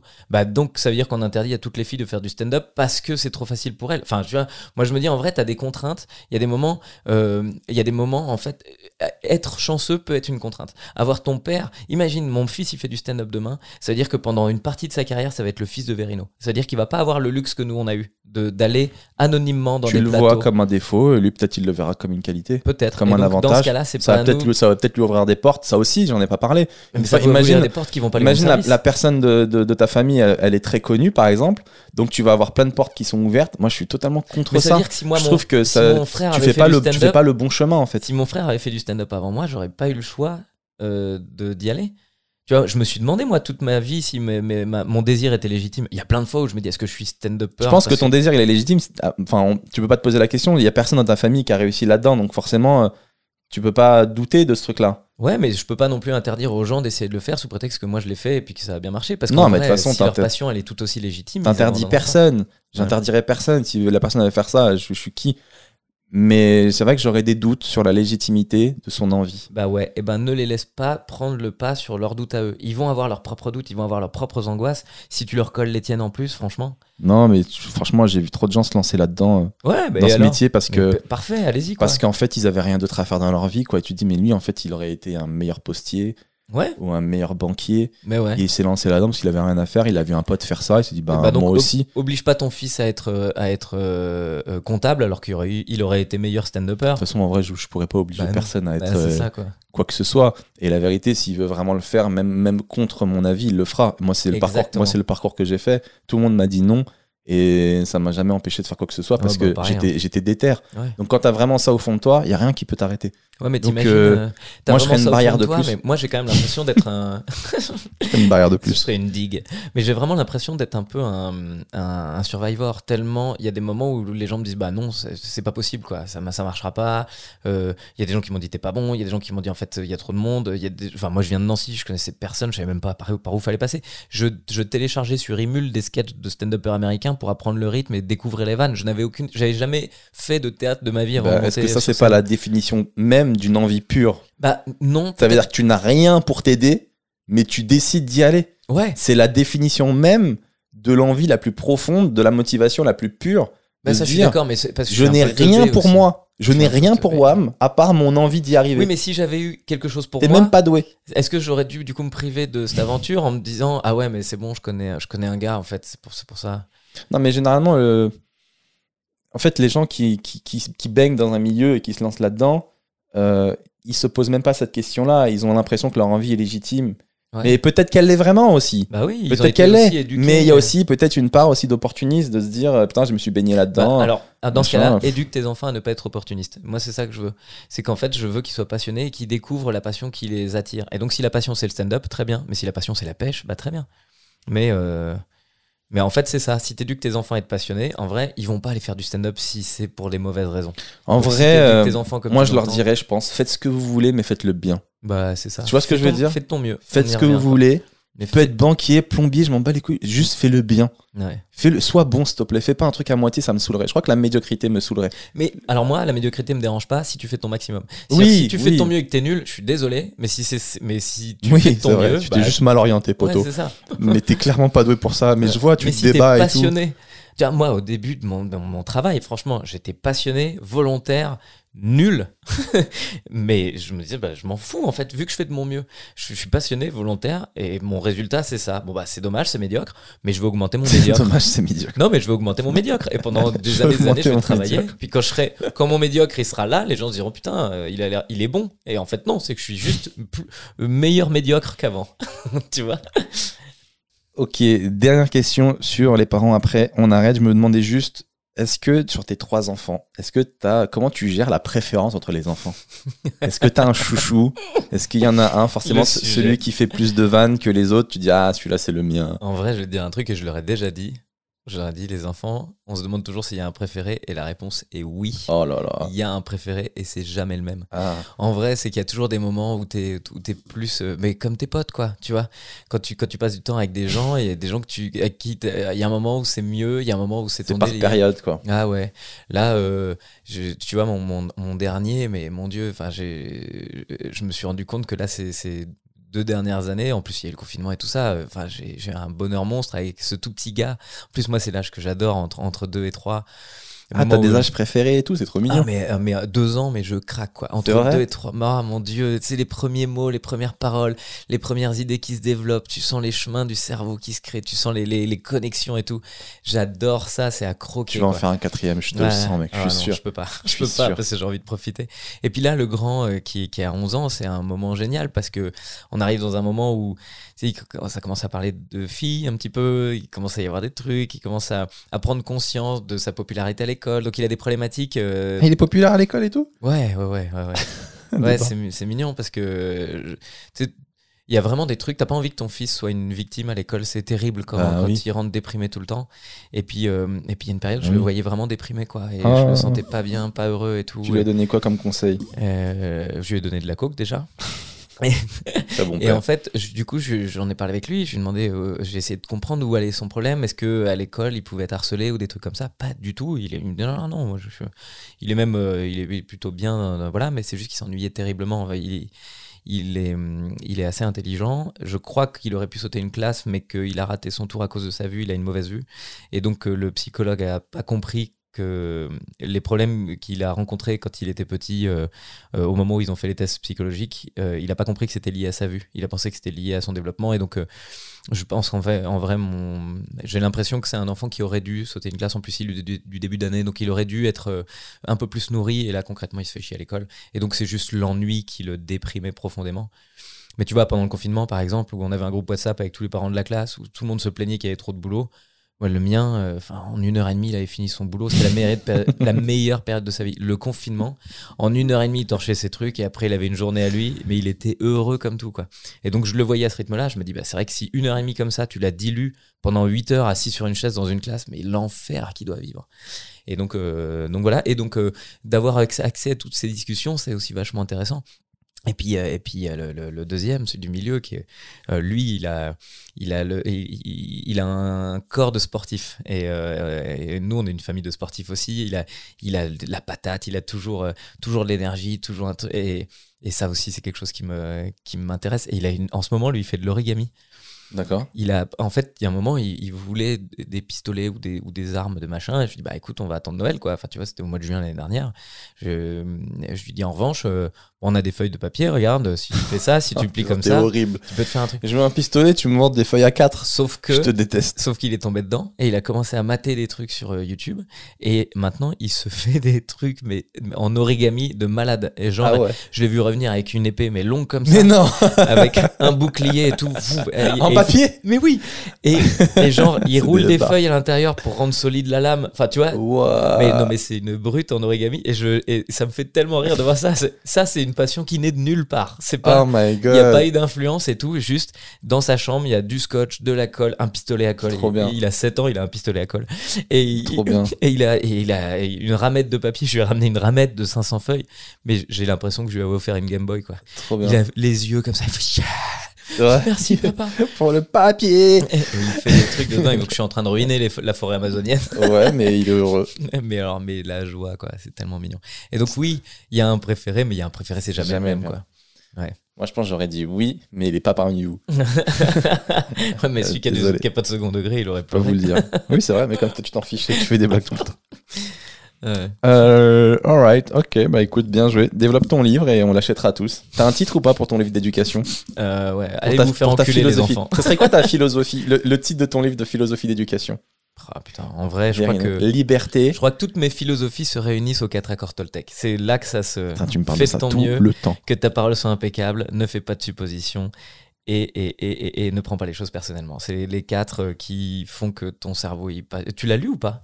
Non. Ça, ça doit faire dix ans que je te saoule avec ça. Ouais, mais comme tu m'expliques bien les choses, j'ai pas besoin de le dire. C'est vrai. Tu m'as bien expliqué, t'as résumé les quatre accords, je les ai. non, mais c'est vrai, pourquoi tu veux que je les lise Parce que t'as- euh, à plusieurs reprises dans la discussion, tu n'as pas vécu selon les accords Toltec. Non, Donc, mais comprendre une chose et l'appliquer, c'est différent. Je crois, pas, je crois pas que si je lisais le livre, je l'appliquerais mieux. Je le comprendrais peut-être mieux, mais Non, mais là, tu l'as déjà bien expliqué. Mm. c'est juste que c'est très dur d'appliquer ces quatre accords. En fait, il, y a que, il doit y avoir quatre moines dans le monde qui le Ah, font non, vraiment. parce que tu as progressé sur plein de points. Euh, Sur le ne fais pas de supposition, c'est un truc, t'en as encore, mais t'as progressé dessus. Sur le, le- le- euh, penser à la place des gens. Te dire, tiens, lui, il se dit ça, donc ça, forcément, il me regarde comme ça, et donc il doit penser Ouais, ce je truc. prends plus de recul parce qu'au bout d'un en moment, ça me, ça me pourrissait. Ouais. Mais je suis pas non plus euh, non parfait à ce niveau-là. Mais Ouais, mais t'as progressé, je trouve. Euh, oui, j'essaie de toujours de. Moi, je passe ma vie à, me- à me redresser, hein, à, me, à me rééduquer, à me reprogrammer. Ma vie, c'est ça. Ouais. Je te jure que c'est ça non-stop. Je, je pars, j'étais comme as et je passe ma vie à essayer d'être au max. euh, Bah, moi, pareil, et je pense que c'est ça la vraie, le vrai but de la vie. Et donc, euh, je pense que pour revenir Faire la démarche, euh, c'est déjà bien, de toute façon, d'essayer de s'améliorer. euh. Il y a des gens, euh, moi, je comprends pas comment toute leur vie ils restent euh, au niveau 1. et- Parce qu'ils Je pense parce qu'ils à- ont perdu l'espoir. Parce que quand tu les mets euh, dans Il y a un des gens, ça marche machin- pas et Ouais, mais ils, ils répètent la même erreur. mais ils se perdent demandent pas. Moi, j'ai pas, de, pas de. Je blâme pas quelqu'un qui rate, Mm. mais je blâme quelqu'un qui essaye pas de comprendre pourquoi il a raté, Ouais. pourquoi il s'améliore pas. J'ai des gens dans des ma juste les pas, que je connais comme ça, dans, dans ma famille, mais ouais. Et je me dis mais pourquoi il laisse ça? Pourquoi il s'améliore pas? Pourquoi il reste au niveau 1 Pourquoi il se dit ça rate et il se dit pas pourquoi j'ai raté? Pourquoi il se pose pas toutes les questions que moi je me pose? La vérité elle est là. Moi je me pose plein de questions, j'essaie toujours de Il y a m'améliorer. une période où tu te posais Pourquoi? trop et t'as fini gens- par mettre de l'ordre dans tes questions. Je me pose ouais. toujours autant, mais pourquoi il y a certains ne s'en posent pas du tout? Et Bah, du coup, il reste au niveau mais par 1. peur, Parce que se poser c'est plein de questions, c'est chiant, mais en même temps, ça permet de s'améliorer. Ouais, mais c'est terrifiant. Je crois que franchement, être face à tes, à tes incohérences, c'est- c'est hyper compliqué pour un être humain. Euh, regarder tes erreurs, putain, t'imagines? Prendre conscience de à quel Bah point. oui, j'imagine très bien. Mais, mais Ouais. prendre conscience à quel point je suis nul, ça s'appelle, Ouais. c'est le titre de ma bio. Ouais. mais je, je sais très bien ce que c'est. Ouais, ouais. Je sais tout ce que ça Mais engrange. sauf que tout- nous, on apprend à vivre avec et on en a fait quelque chose et, et ça nous sert dans notre métier. Mais quand ton, euh, pour en revenir au comptable, et vraiment pardon pour les comptables, mais juste le mec qui est comptable, pas par passion, et qui prend conscience à quel point il est nul, à quel moment il va pouvoir réorienter sa vie? Ah bah moi je vais te dire, en fait, euh, c'est même pas une question, il sera pas obligé de réorienter sa vie, il juste, il essaiera d'être un meilleur comptable. Ouais, en fait, ça, prendre conscience de ses défauts, de ses faiblesses, c'est aussi le premier pas pour les améliorer. Ouais, mais on n'est pas dans ce monde-là. On est dans un monde de consommation où, et, et c'est la même chose au niveau politique et au niveau euh, de tout. C'est-à-dire tout se consomme tellement que si t'es pas heureux dans ta vie, c'est de la faute du président de la République ou de, du, du machin. Si, si t'as un problème ici, c'est de la faute de bidule. En fait, il y a jamais un moment. Je pense que c'est extrêmement difficile de se dire, euh, gars, c'est moi qui vais devoir trouver les solutions. Oui, le monde est difficile. Oui, il est injuste. Alors ça, on est désolé. hein, vraiment, c'est désolé. Euh, mais en attendant, il y a personne qui va venir te chercher pour que ta vie soit cool. C'est à toi de transformer ton truc. Donc il faut essayer des choses et il faut les rater quoi. Le problème c'est qu'on est dans un monde aussi où on n'a pas le droit à l'échec. Parce que quand tu fais quelque chose et que tu rates, le premier chose et c'est ce que tu disais tout à l'heure à propos des enfants, ils vont regarder mon fils en disant ah ton père il est nul. Bah en vrai, ouais ton père il est nul. Ouais bah, mon père il essaye. Qu'est-ce que c'est ton père il fait quoi? Bien sûr. en fait, c'est ça. La nullité, putain, mais euh, est-ce qu'on peut accepter l'erreur, quoi? Est-ce qu'on pourrait dire aux gens, mais plantez-vous et arrêtez d'avoir ce complexe français de ah bah voilà, ah bah là, Mm. je te l'avais dit ou pas dit que t'allais te planter? c'est toujours comme ça. Putain, bah voilà. Dit, écoute jamais, écoute jamais personne. Ah, voilà, voilà. Alors, toi, tu t'es pas trompé, c'est sûr, t'as rien fait, quoi. Donc, parfait, quoi. Exactement. C'est vrai qu'on je- est rempli de ça.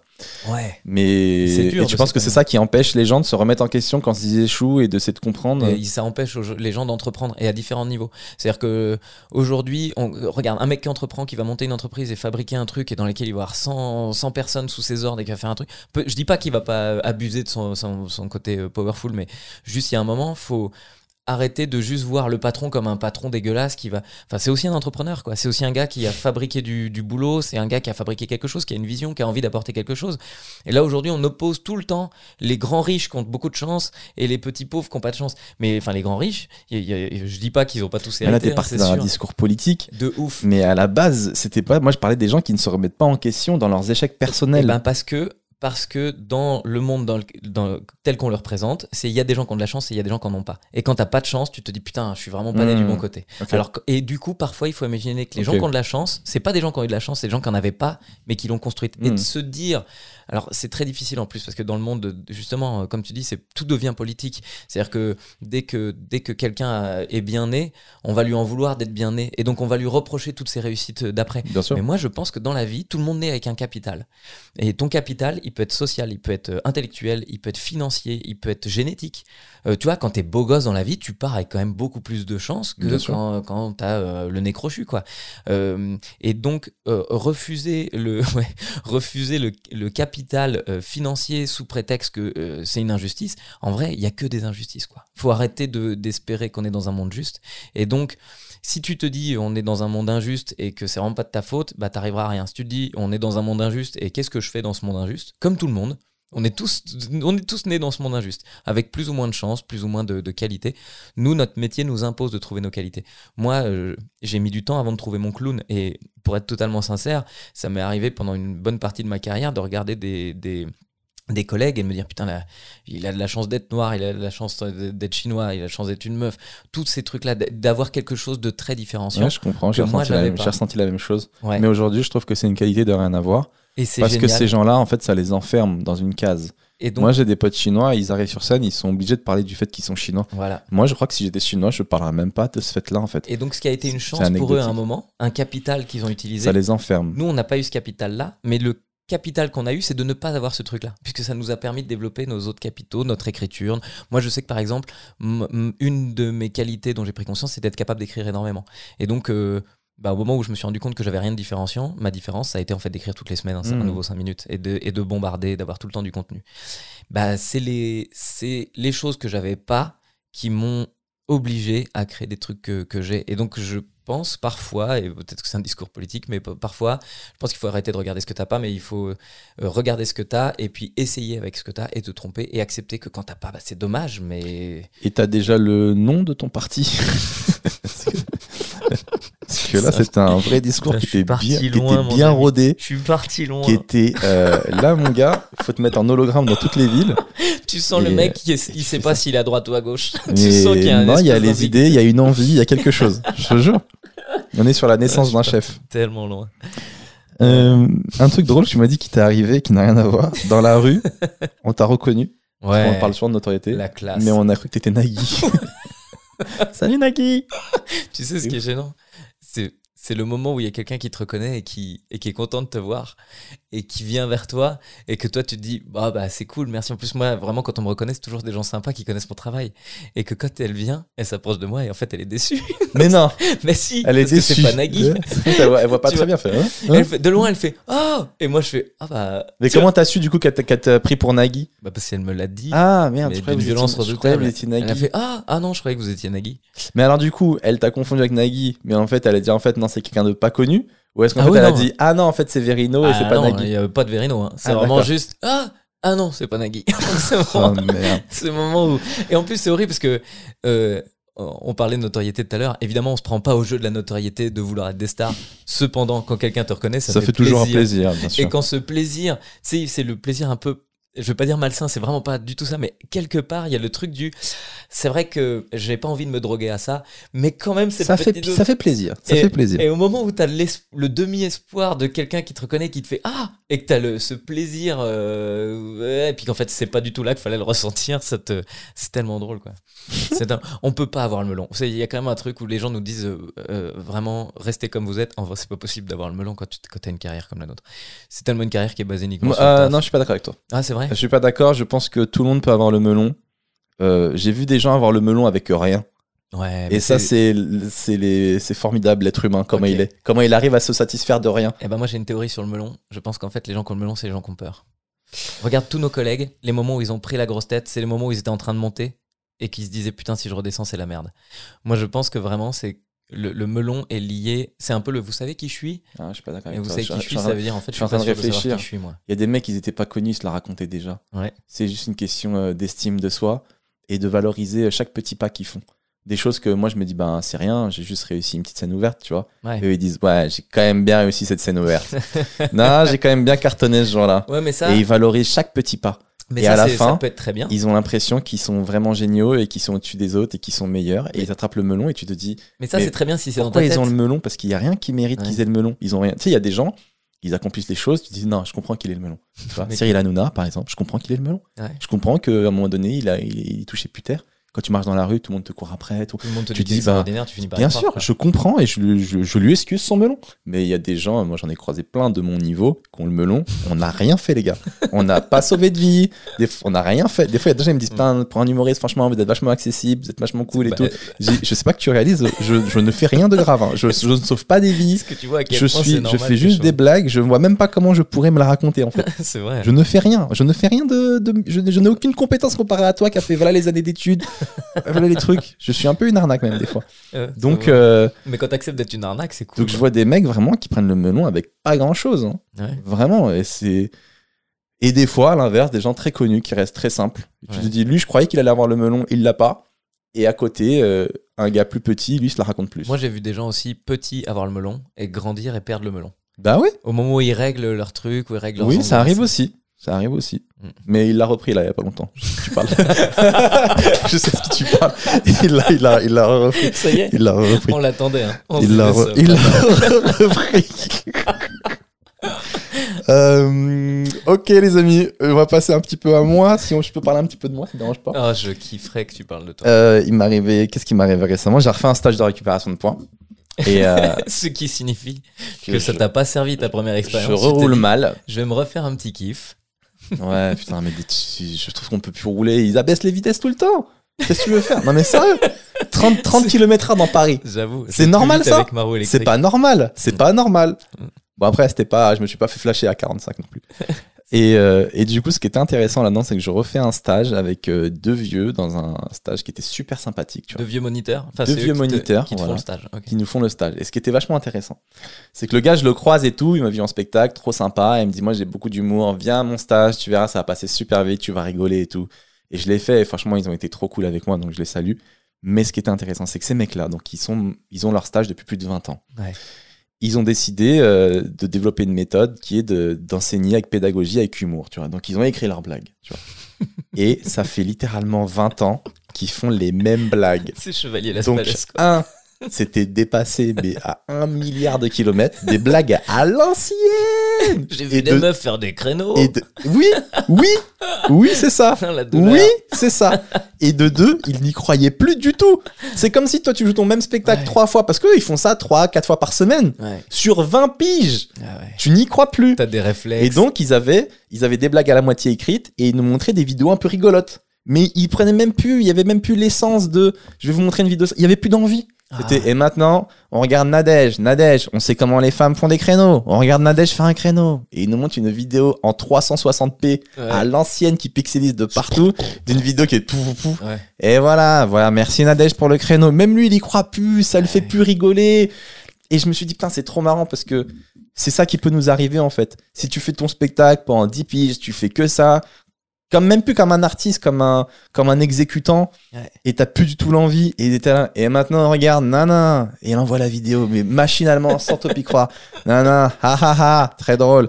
On continue. Tu leur as pas fait un stage de récupération d'humour euh, que tu Non. toi organiser Non, je laissais, j'écoutais tout le truc et tout, et ils m'ont regardé pour voir si je rigolais, et je vois que leurs blagues, elles ont dû cartonner à une époque. Ouais. Je vois que les blagues misogynes, mais aujourd'hui, c'était grave. Non, non, il y avait une seule Mais meuf, Nadège. moi, je Matin, ferais Nadège, euh, t'abuses un peu comment tu roules. la pauvre Nadège, elle s'en est pris plein la gueule. Je ferais bien un lien. Alors, c'est terrible parce que je vais revenir sur le stand-up et ça va, ça va peut-être être quelque chose encore qui nous regarde que nous, mais il y a beaucoup de gens qui pensent qu'ils peuvent être humoristes parce qu'ils sont marrants et ça, j'en suis certain. Mais notre métier, il y a une partie qui se voit pas du tout. C'est que tous les soirs, tu joues. Donc tous les soirs, tu joues le même texte et, à- et travailler pour avoir la fraîcheur tous les soirs, ça c'est un truc, même en le fantasmant, tu n'imagines pas ce que c'est que d'être au bout de, de dix fois d'affilée lassé et de retrouver, d'aller chercher ta sincérité. Ça, c'est un, c'est un vrai taf. Quoi. Ça, ça fait vraiment partie du Oh taf. mec, les gars, ils étaient, mais. euh, Ils avaient perdu, ils avaient Ouais. perdu leur truc. Quoi. C'était des vannes à l'ancienne. Je me dis, mais, mais ils ont pas essayé de mettre à jour. Ils se sont dit, on a un truc qui fonctionne. Ouais. Et euh, bah, on le garde en fait. C'est bon, on le, ça fonctionne. Mais des blagues, mec, mais. Mais, euh, écrit avec, propose-leur des trucs. J'ai- réfléchi pour la partie euh, sur Nadège. nanana. Je pense qu'on pourrait mettre en scène le truc un petit peu plus, en plus, avec une caméra. Mais après, non, ils étaient super sympas et, Ouais. et oui, parce que c'est quand même une générosité. Ils sont pas obligés de- d'en plus ils essayer étaient de faire des vannes. Ils euh, voyaient quand ça rigolait pas, ils s'en battaient les couilles. Ils nous laissaient dormir aussi. Je sais pas si je dois le dire, mais ils nous ont laissé dormir. On était au premier rang, on dormait littéralement. Ils s'en battaient les couilles. Ils disaient son texte. Et franchement, merci pour ça. Parce que je dormais, mais à des moments, je me réveillais, j'écoutais. Et après, je me rendormais. Et, ils ont fait des bonnes vannes ou pas? Mm, franchement, Ouais, il y a pas un moment non. où tu te dis ah là franchement. Si, si, si. Ah. Je m'en souviens plus, mais il y a eu Ouais. des moments où j'ai ouvert les yeux, j'ai rigolé. Après, je, après, je me, rendormais. T'imagines ça dans ton spectacle? Mais mais c'est passé vite quand même. C'était Ouais. vachement agréable. Et j'ai quand même appris deux, trois trucs, tu vois. Euh, Il y a des parties qui étaient assez passionnantes sur, euh, sur le feu rouge. l'histoire de la, de la voiture, comment ça a été créé, Ouais. euh, toutes les améliorations qu'ils ont apportées. Euh, genre la ceinture de sécurité, avant ça tuait des gens, Ouais. tu vois. Avant ça tuait des gens. Parce qu'en fait, elle, elle bougeait pas. Ouais. Et donc elle bouge pas. En fait, maintenant la ceinture de sécurité, quand, elle, quand t'as un accident, elle te serre. Et d'un seul coup, elle se desserre Ouais. pour te laisser un tout petit peu machin. Mais avant, c'était et donc euh, t'étais mort. Ou avant, par exemple, les voitures étaient pas assez solides, d'accord? Donc la ceinture de sécurité, ça tuait des gens. Pourquoi? Parce que quand il n'y avait pas de ceinture, ben, les gens ils étaient éjectés par la vitre devant et la voiture était littéralement écrasée et eux ils étaient ils, ils, ils étaient sortis, ils, en étaient, ils étaient loin, tu vois. Alors que quand il y a la ceinture qui arrivait, la voiture elle était pas solide, elle était broyée et les gens étaient broyés dans la voiture, ils étaient attachés avec la ceinture. tu vois On a merdé Jeff. Des Faut trucs- il y avait des trucs comme ça. solutions. Et ils ont trouvé trop de solutions, tu vois, genre euh, l'airbag aussi. L'airbag avant, il éclatait la tête des gens.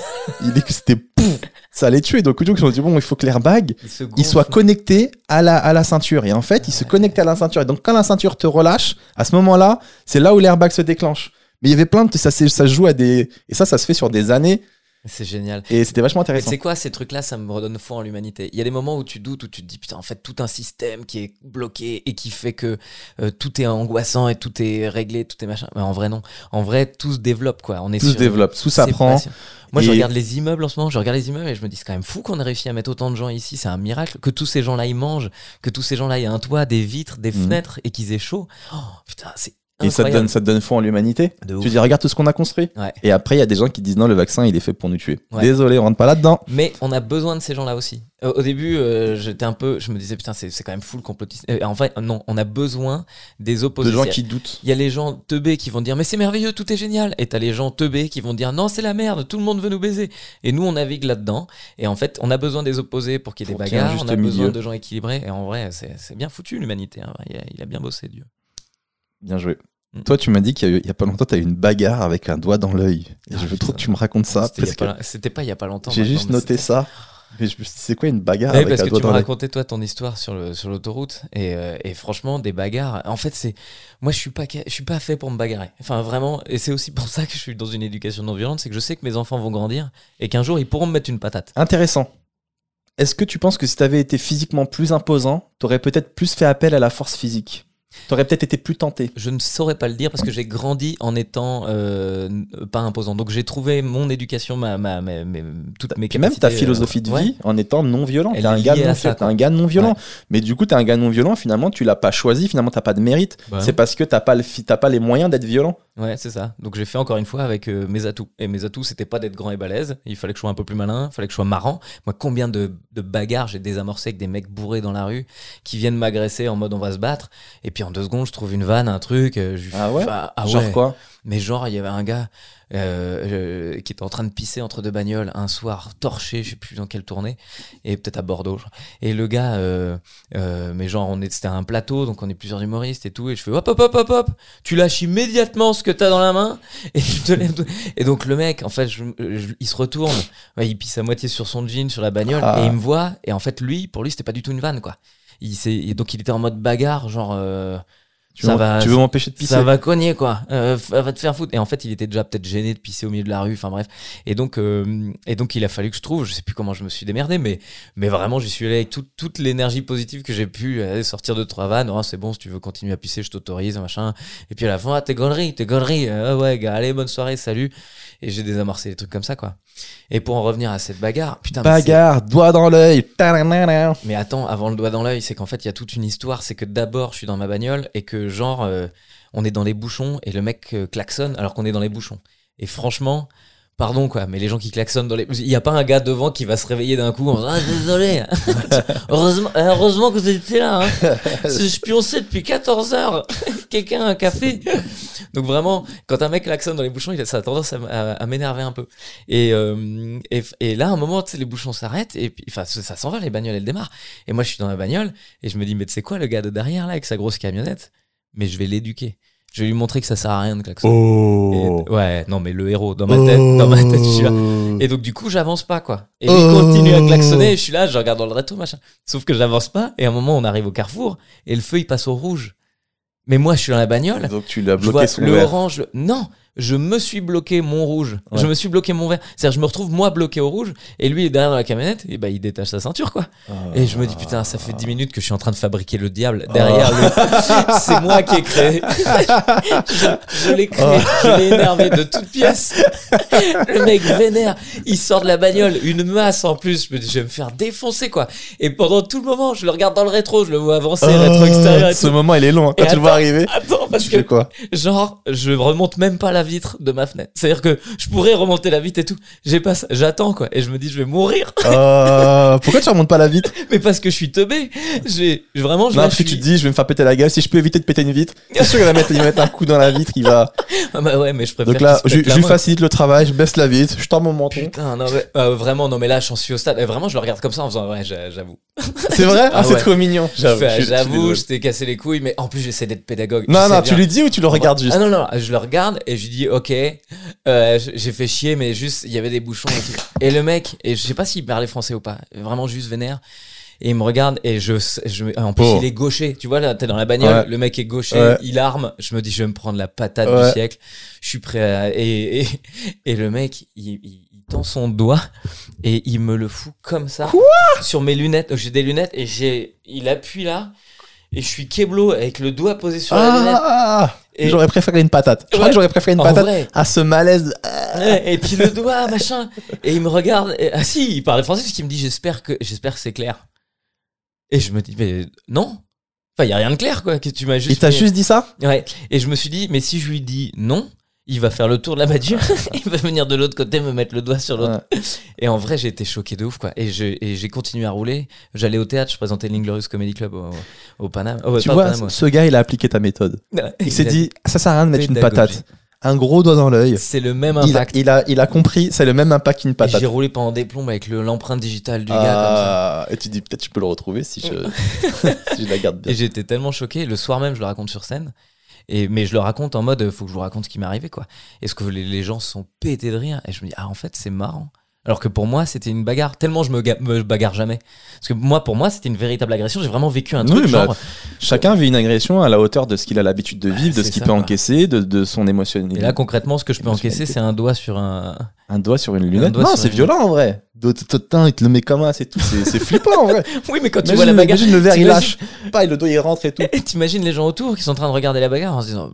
Les doigts dans l'œil. Oh, oh là là, Oui. eh, oh, la sacrée bagarre. Hein. Ouais, attention, Verino s'est battu. Hein. À la hauteur de, de ce qu'il est capable de faire physiquement. J'ai perdu. c'est ça qui est intéressant. Mais qui a juste mis un doigt dans l'œil et j'ai quand même perdu la bagarre. quoi. J'ai même pas les armes pour C'est drôle le moment où tu comprends que t'as créé un monstre derrière quoi. Tu putain, je le vois monter, je le vois monter. Je- Oh là là, il va exploser, il va m'exploser à la gueule. Et attends, parce qu'avant, il y a le moment où tu crées le monstre et t'as un peu la fierté de l'avoir foutu. Tu, bah tiens, regarde bien, regarde bien ce qui se passe quand tu claques. Et en fait, c'est ce qu'on disait tout à l'heure.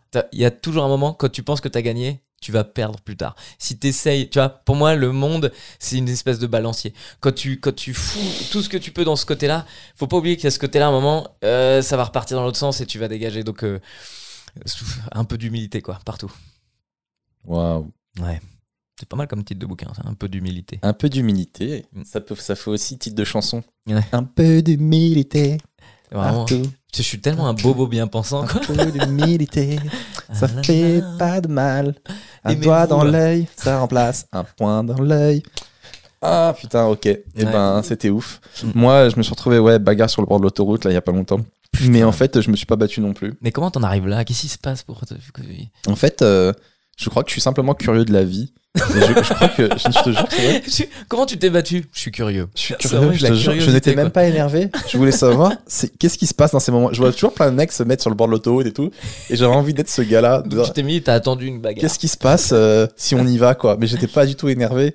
C'est genre, je roulais et il y avait euh, deux embranchements, un à gauche, un à droite. Et moi, je prends l'embranchement qui va vers la gauche. Et, euh, et donc, il y avait des bouchons. Donc, du coup, je, je suis, je suis sur mon scoot, je, euh, je, m'insère. Je suis, un, peu à l'arrêt. Et au moment où je, m'insère, j'entends une voiture derrière qui passe. C'était un Renoir dans une vieille Clio. Et j'entends Eh, fils de pipe, en cul. Pip Ta mère là Pip Oh, Qu'est-ce que c'est tous ces mots? Attends, tu peux les écrire parce Et que je sais part. pas ce que t'as dit. Et le gars, et je, et je- je suis littéralement sur mon scooter, je ne comprends pas pourquoi je me suis fait autant insulter. Qu'est-ce qui mérite ça en fait? Je, Vraiment, je suis dans l'incompréhension. Je suis même pas énervé, je comprends pas. Hmm. Et je suis très curieux. et j'ai un scooter qui va vite. Peut-être il a des infos que t'as pas. Donc, Je du coup, euh. Et donc du coup, je, je- je change de voie et je le rattrape. Et lui, il avait pris la voie qui allait vers l'autoroute. C'était la A3 qui monte euh, sur Paris. Et donc je me mets à, sa- à son niveau, je le rattrape et on roule et on essaie de communiquer malgré le fait qu'on roule, mais on y, on y arrive en fait, tu vois. C'est fou comme euh, on peut comprendre avec des gestes simples. Génial. Je le regarde, je fais qu'est-ce qui t'arrive? Tu sais, je avec la main, tu fais qu'est-ce qui t'arrive? Et lui baisse ta vite, il me dit ouais, tu t'es rabattu à dernière minute sur la voie et tout, enculé et tout machin. Et je le regarde, je fais et c'est tout? C'est pour ça Pardon, mais c'est une insulte homophobe. C'est tout Mm. Je dis mais t'as des problèmes. Je lui dis ça, je crois qu'il l'a compris. Il me dit t'es pas content? Bah viens, on va là-bas tout de suite, toi et moi. Tu vas voir tout de suite. Viens, on se met sur le zébra là tout de suite. Et moi je fais ok. Vraiment ok. Vraiment je dis Merci bah, pour votre ouais. offre. Nous sommes Mais pas énervé, je dis ouais, vas-y. Et du coup, mais cette scène, mon gars, elle est gravée dans ma tête. Cette vision que j'ai à ce moment-là est, est folle. C'est-à-dire que je me retrouve, donc il y a deux autoroutes qui se rejoignent pour les gens qui regardent. Et au milieu, donc tu as forcément t'as un zébra qui est en triangle. au milieu des deux autoroutes qui est en triangle comme ça. Et donc t'as aucune barrière, t'as rien. Ouais. Et cette scène, je me vois sur le zébra. Donc je vois les voitures venir face à moi des deux autoroutes, des camions. et au milieu, j'ai un Renoir, il est en garde et il commence à mettre des patates comme ça. Mais cette scène, c'est te c'est Street Fighter. Non, je le vois, il chauffe. Mais c'est Street Fighter. C'est tin tin tin tin avec les camions qui passent. Bonne chance, bébé. Et je me dis mais waouh, c'est c'est Putain. moi je me, je me- vraiment je me vois dans- à ce moment-là me dire putain comme un réalisateur putain visuellement ça pète. Il faut- visuellement putain, cette cette ça scène te est dérange pas si on filme notre bagarre? visuellement ça pète. Et euh, je me descends donc je vois ça et je, je commence à enlever mon casque. Alors Parce que, que- c'est con, parce que pour le coup, c'est là qu'il est utile. Quoi. En fait, euh, non, j'ai vu, j'avais vu des vidéos de self-défense sur YouTube et qui disaient que le casque peut être, euh, peut être un, un désavantage. En Ah, fait, le mec t'attrape le casque, il te tire dans tous les sens, toi tu peux rien faire. t'es, Ah Ah ouais. Et donc je me dis ok, j'enlève. Mais quand je le vois sortir, je vois il sort de la voiture et il, a, remets. et il a un truc rouge à la main. Je me dis putain, il a une gazeuse. Je vais peut-être me faire gazer, donc je garde mon casque et je baisse ma visière. Et euh, du coup, j'y vais, je vais le voir et en fait c'était un tournevis qu'il avait à la main. Mais il s'en est pas servi pour la bagarre. Et cool. Il l'a déposé. Ça veut dire, il s'est dit peut-être à la base il répare un truc dans sa voiture. Il fait ah non, ça n'a rien à voir. Ah non, c'est parce que ça grince. Ça pourrait être. C'est- Ah non, non, c'est pas pour la bagarre le Mais tournevis. ça pourrait être une arme. Non, non, non, non. Ah non, non, Je vais juste non, non, resserrer non, c'est parce que j'avais le siège qui grinçait, mais vous inquiétez pas. Et du coup, il pose, et il se met, dit, qu'est-ce qu'il y a maintenant? Qu'est-ce qu'il y a là? T'es pas content T'es pas content Et moi, je dis rien, je, dis, je, le regarde, je le regarde comme ça, tu vois, vraiment, je suis curieux de ce qui va se passer. Ah, Et je le vois donc se mettre en garde, il dit, bah vas-y, viens maintenant, viens Et donc, je me mets en garde, je sortais, je fais du kung fu là depuis six mois, et la, la veille, je m'étais déjà pris plein de patates. Donc, j'avais des réflexes qui étaient bien Ah aiguisés, ouais. je, je m'étais pris des patates où je bloquais, tu vois. Ouais. Donc, il commence, il me met un coup, je bloque. Après, il me met un crochet, mais un crochet nul pour les gens qui, qui savent se battre. Moi, je prétends pas que je le sais, mais vraiment qui vient de loin là-bas avec une grande ouverture. Il a même envoyé Et à ce moment-là, non quand il met ce crochet, dans ma tête, il se passe plein de choses. Je me dis, mais déjà, il est nul. Ah ouais. Il est nul. À ce moment-là, je vois qu'il est vraiment nul, le gars. Ensuite, je me dis, donc là, j'ai une grande ouverture. A suis comme ça. Est-ce que ça. je peux y aller Ouais. Et je n'ai pas le courage d'y aller. Ouais. Voilà, je dis, je suis honnête. Euh, je sais pas si c'est une question de courage ou de la peine. Je me suis dit, je, je veux pas lui faire du mal. Je crois que profondément, je suis pas quelqu'un qui aime faire du mal. Et je veux pas lui faire du mal. Il m'a l'air. là, tu le il m'a l'air perdu. c'est terminé. Soit tu le termines et et puis tu le laisses là, il- Exactement. soit, euh, enfin, tu vois, t'as pas besoin quoi. Ça y est, t'as gagné. Il m'a l'air, il m'a l'air perdu, ce gars-là. Ouais. Euh, et puis il y a l'autoroute aussi sur le côté qui m'a l'air vraiment dangereux. Je me dis s'il me pousse ou si je le pousse. Ouais. Donc il y a tout ça qui se passe dans ma tête en une seconde. Mais du coup, je lui mets pas de coup, il me fait de la peine. Et peut-être je me suis pas senti assez en danger. Peut-être je me suis pas pris une patate. Si j'en ai pris Ouais. une vraie, là je me suis dit, ok, là t'es obligé de te défendre. bagarre, là. Ouais. Mais donc il me met ça, je bloque le coup. Après met un autre, je bloque. Et après là je commence à prendre la confiance. Je dis vas-y encore. Il remet un truc, je bloque. Je fais encore, encore, encore. Je vas-y plus fort, encore. Je bloque et je suis là, bam, bam, bam, bam. Allez, tape je lui dis, ici, ici. c'est tout ce que t'as Et là, je lui dis, c'est tout ce que t'as. Et il s'arrête. Et il rentre dans sa voiture. Visiblement, le mec s'est dit, euh, ce gars a une défense implacable. je ne trouve pas la faille. Il est pas allé chercher le tournevis quoi. Et euh, il rentre dans sa voiture. Et il commence à démarrer pour repartir.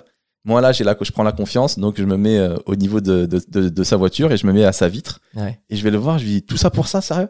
Je dis, putain, mais t'es vraiment une grosse merde, quoi. Ah, c'est Tout vrai ça pour ça Ah putain. Tout ça pour ça des insultes, des machins. On va sur le zébra, tu mets trois coups de merde et tu repars. Vraiment Tu vois, vraiment, c'est ça, génial. c'est ça la vie J'ai dit, mais ta vie, elle est claquée en fait.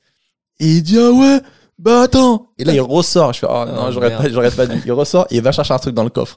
Ça, c'est jamais une bonne nouvelle. Hein. Bah. Jamais un mec qui va chercher un bouquet de fer dans le coffre. en fait, t'as été très fort. Écoute, maman, il ouvre le coffre, il cherche sur ma vie. hein. Il sort un marteau. Et là, je me dis, putain, tournevis, marteau, il sort de bricoman, l'enculé. Ah, putain, là, tout. tu Là, quand il marteau. sort un marteau, j'avoue, je fais un pas en arrière, je Ouais. fais, oh le bâtard. Là, C'est j'avoue, tout j'ai ce que t'as là, j'ai commencé à flipper. tout ce que t'as Sur l'autoroute. Vas-y, plus fort, plus fort, et plus rapide surtout. Non, là j'ai flippé. Là je fais oh le bâtard il sort un marteau. Là je fais un tour en arrière, je me protège comme ça. Je fais ah tu sors un coup de marteau. Et là je vais au blush. Je fais, bah vas-y mets des coups de marteau, mets des coups de marteau. On va voir. De toute façon ici c'est filmé de partout. Il y a des caméras. Tu vas finir en prison. Tu vas plus nous casser les couilles. Vas-y mets un coup de marteau. Mais en fait il a rien fait. Ah ouais. Et là il re-rentre dans la voiture. Il démarre et il part en trombe avec sa voiture qui était éclatée. Il part tellement vite que sa voiture, il y a un bout du sous le moteur qui reste littéralement sur place, une plaque en fer qui reste sur place. Moi, je la lève et je le regarde de loin. Je fais, là, t'as oublié ta plaque, tu vois. Et le gars part.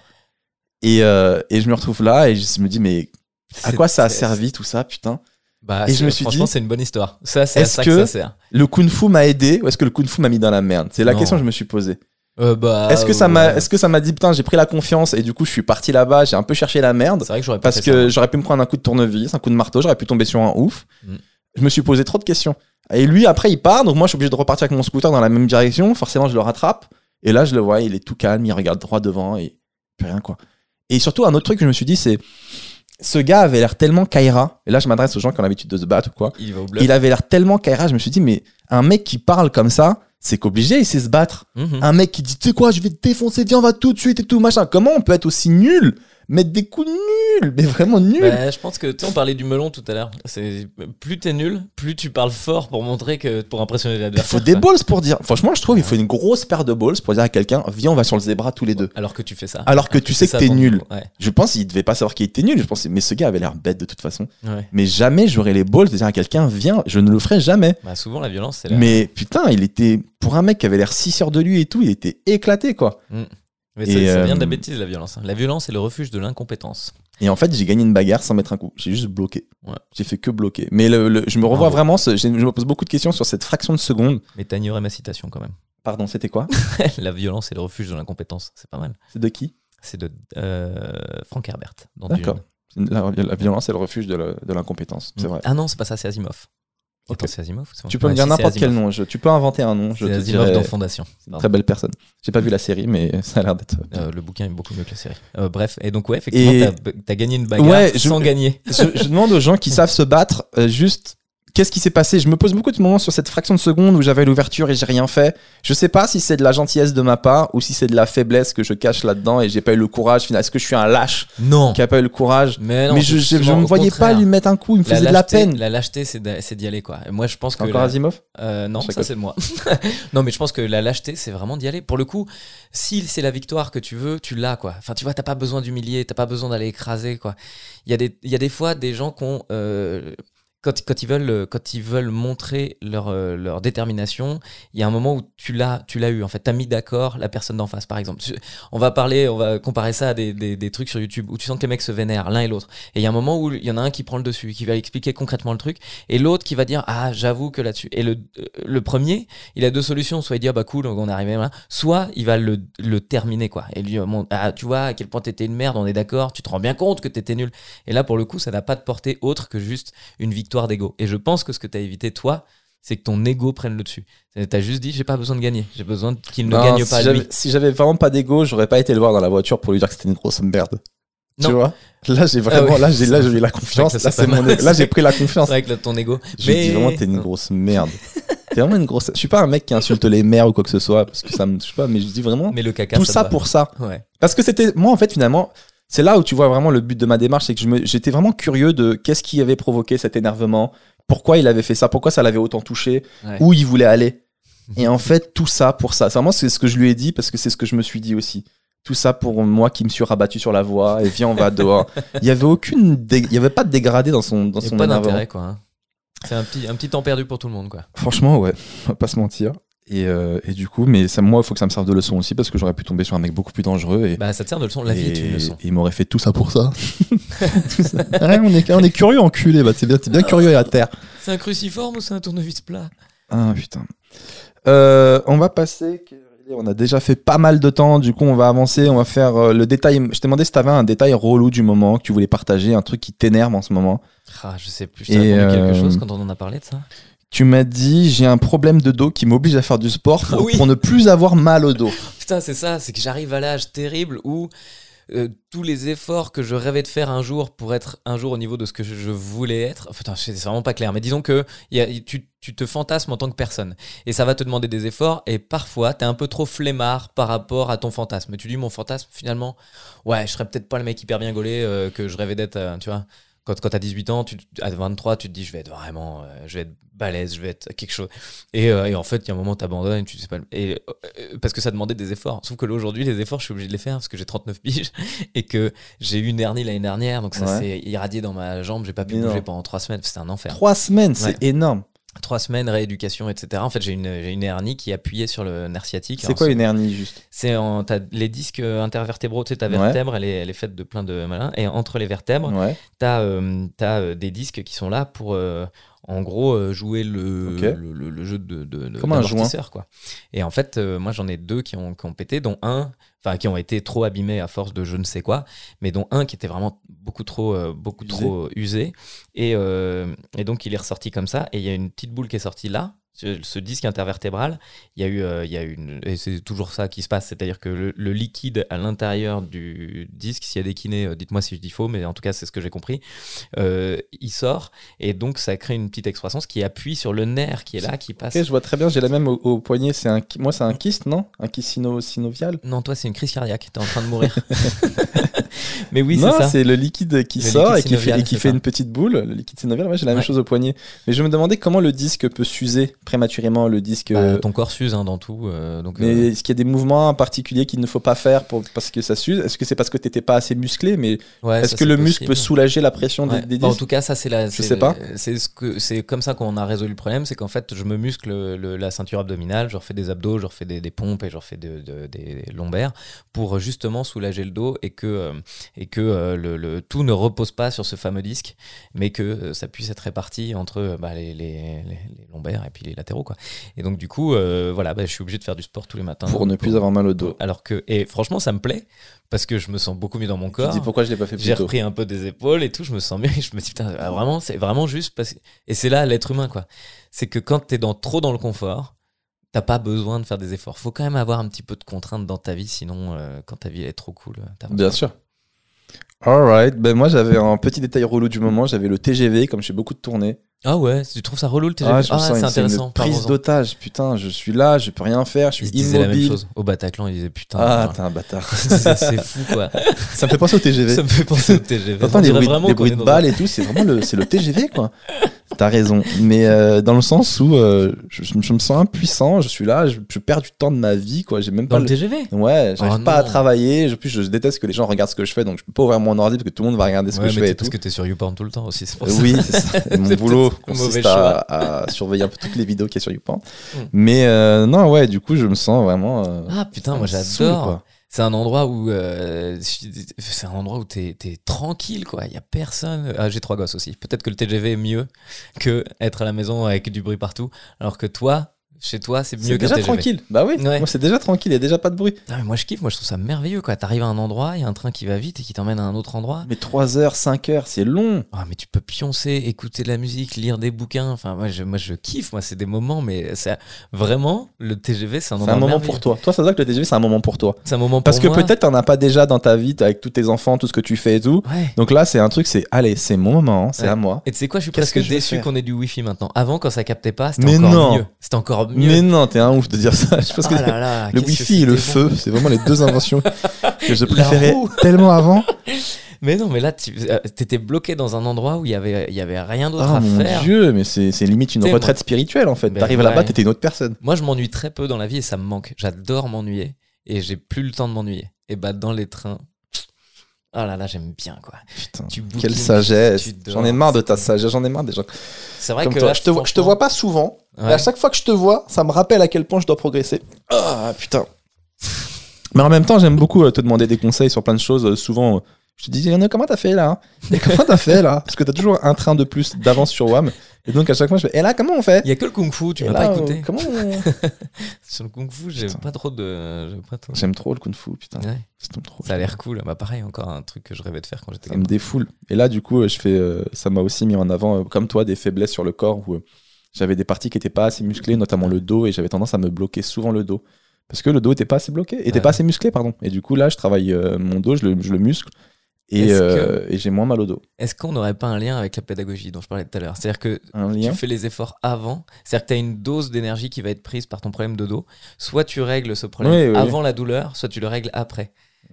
C'est Il intéressant. faut anticiper. Anticipons. Mais les gens, on a, on a, on vit une époque où on a trop de trucs, on n'a pas le temps d'anticiper. Bah, il faut le reprendre. Prenez le TGV. dans le TGV, tu as le temps d'anticiper. C'est vrai qu'on a on vit dans une époque qui va vite, putain. C'est un truc de dingue. T'imagines comme nos carrières, c'est pas les mêmes que les carrières d'il y a 20 ans où le mec suffisait qu'il fasse une télé et puis c'était. Mais je pense que les gens de. Après, je sais pas si je peux dire ça, mais les gens qui avaient des carrières il y a 20 ans, j'ai l'impression qu'ils travaillaient moins que nous. Je suis complètement d'accord. Ah, d'accord Mais du coup, c'est ce qui c'est Parce ce que là, on est là, on fait des vidéos, on fait des podcasts, on fait de la scène. Ouais, en ce moment, je suis éclaté. Je fais de la tournée, j'ai le spectacle, je fais des plateaux, je fais des podcasts, je fais des vidéos. Enfin, je du suis coup, t'as pas le temps de douter. Alors que quand tu faisais un sketch, Mais j'ai pas le temps de dormir. cartonnait, ouais. Alors que eux, ils, ils faisaient un sketch cartonné, passaient à la télé, ils avaient voilà l'argent. Ouais. Et après, ils avaient le libre temps de kiffer leur argent qu'ils avaient gagné. Ouais, mais ils avaient surtout le libre temps de, leur- de se dire putain j'ai fait un tube que comment je vais faire pour en faire un deuxième? J'arrivais je Et crois pas ils qu'ils avaient peur de tout pas. moi, Ils avaient de la coke, ils s'en battaient les couilles Ouais, de tout c'est ça. ça le problème Je pense qu'ils se déglinguaient la gueule, c'était une autre époque, ils se tuaient. Et leur live, c'était boîte de nuit, Serge Gainsbourg, on allait fumer, boire. Et demain, j'ai un spectacle, peut-être je le fais, peut-être je le fais pas. On verra si Et- je suis à jeun Et voilà, et leur vie, elle était rock'n'roll, elle était beaucoup plus cool que la nôtre. vrai que euh. moi, on a un groupe WhatsApp avec, euh, avec euh, mon administrateur et mon, mon régisseur avec qui on part en tournée on est trois sur ce groupe on l'a appelé Camomille du soir juste pour vraiment montrer avec nos meufs qui sont là à dire putain mais vous partez entre potes ça doit être là ouais, non, non c'est pas la déglingue mon ami c'est vraiment euh, déjà nous on se la marre bien déglingue, mon ami. On se marre bien toute la journée. et à la fin, on boit une bière, on fume un pétard si on a envie, et puis on va à l'hôtel. Mais on n'est pas du tout jusqu'à 4 heures du mat. Rock and roll Non, Ouais. le lendemain, il y a le train à 8 heures, faut que je rentre à la maison, j'ai du taf, j'ai des enfants. Enfin, tu vois. ouais. Ça- C'est ça, on est devenus des fonctionnaires, on n'a plus du tout la vie d'artiste euh, qu'avaient ceux d'avant. Ouais, mais nous, c'est passionnant. La vie d'artiste de ceux d'avant, ils avaient. Je sais Enfin, pas, on l'a pas vécu, on peut pas la juger. Non. Tu, tu l'as vu le doc sur Johnny?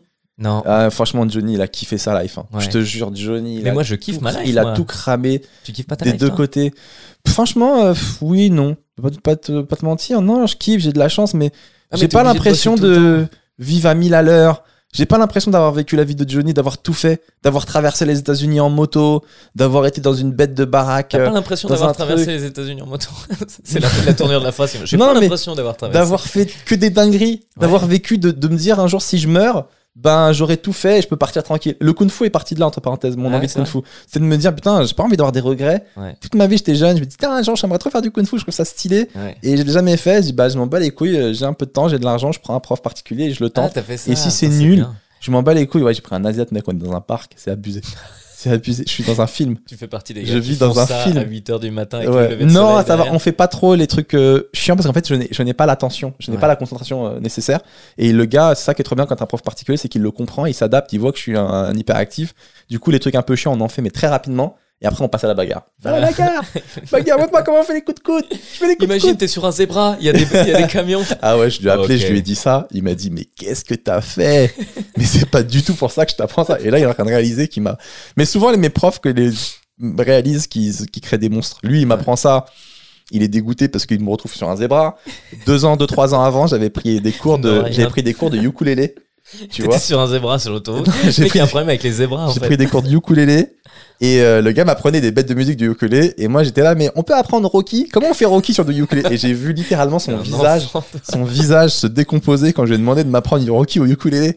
Eye of the Tiger Et, le, et je le vois, il essayait de faire tum, mais ça marchait pas du tout Bah sur non, ukulélé. Donc on a fait une version et, Et je en vois. fait, tu l'as mis face à ses limites. À chaque fois, les gens, ils sont, ils sont deg, ils m'apprennent des trucs, après ils me disent, mais putain, mais ils l'utilisent pas du tout dans le, dans, dans ce pourquoi c'est Ouais. fait, en fait. Toi, tu, tu, tu, tu- t'aurais un pouvoir. euh, tu serais Iron Man. Jamais de ta vie, tu, tu utiliserais ton armure pour faire des choses intéressantes. Toi, tu ferais des trucs. euh, Je c'est en deux tu temps. tournerais autour de la planète Voilà, comme ça le, pendant le premier temps, je ferais des dingueries, et après, quand j'ai tout fait, les yeux laser.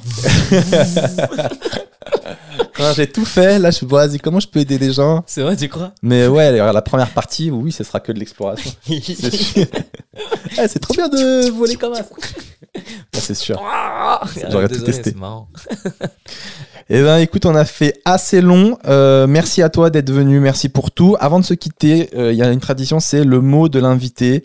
Est-ce que tu un mot pour les gens qui nous suivent? Ou des fois un slogan, un proverbe, un truc que tu aimerais transmettre aux gens euh, qui nous écoutent Et je pense que tu en as. Tu dois toujours. euh, Je pense que tu dois avoir. Ouais, moi j'ai toujours. Tu sais, moi, franchement, je suis plus philosophe qu'humoriste. Je sais, je sais. je sais. Non, en vrai, On en sort euh, vraiment grandi de ton En vrai, euh, vraiment un peu pardon parce que euh, je suis très bavard et je suis souvent premier degré quand je veux, quand on est en interview Ah, il n'y comme a ça. pas donc- de pardon. C'est Ouais. ce podcast, il est fait pour ça. Il est fait pour échanger, pour pour comprendre aussi.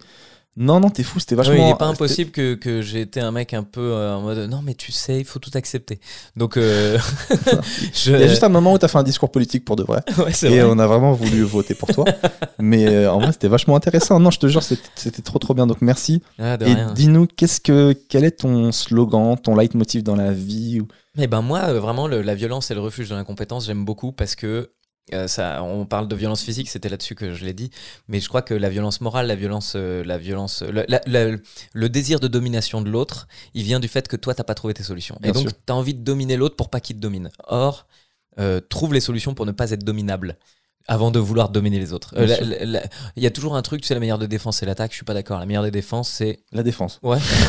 C'est- La meilleure des c'est défenses, c'est vraiment se protéger. la meilleure des défenses, c'est ne pas être attaquable en fait. C'est de- trouve ton endroit de ton endroit de vie, l'endroit où t'es serein et l'endroit où en vrai. Non, on mais peut pas on peut toujours être attaquable. Je veux dire, euh, dans la vie, physiquement, on peut t'attaquer. Dans ton travail, euh, même moralement, on peut t'attaquer. Tu Non, peux mais toujours être quoi, il y a un peu de attaquable. philosophie là-dedans. C'est-à-dire que moi, quand quelqu'un vient me vouloir me blesser pour me faire du mal, euh, là, pour le coup, euh, sur YouTube ou je veux dire sur TikTok, ça peut être encore plus intéressant. Ça fait quelques quelques mois que je poste des trucs sur TikTok.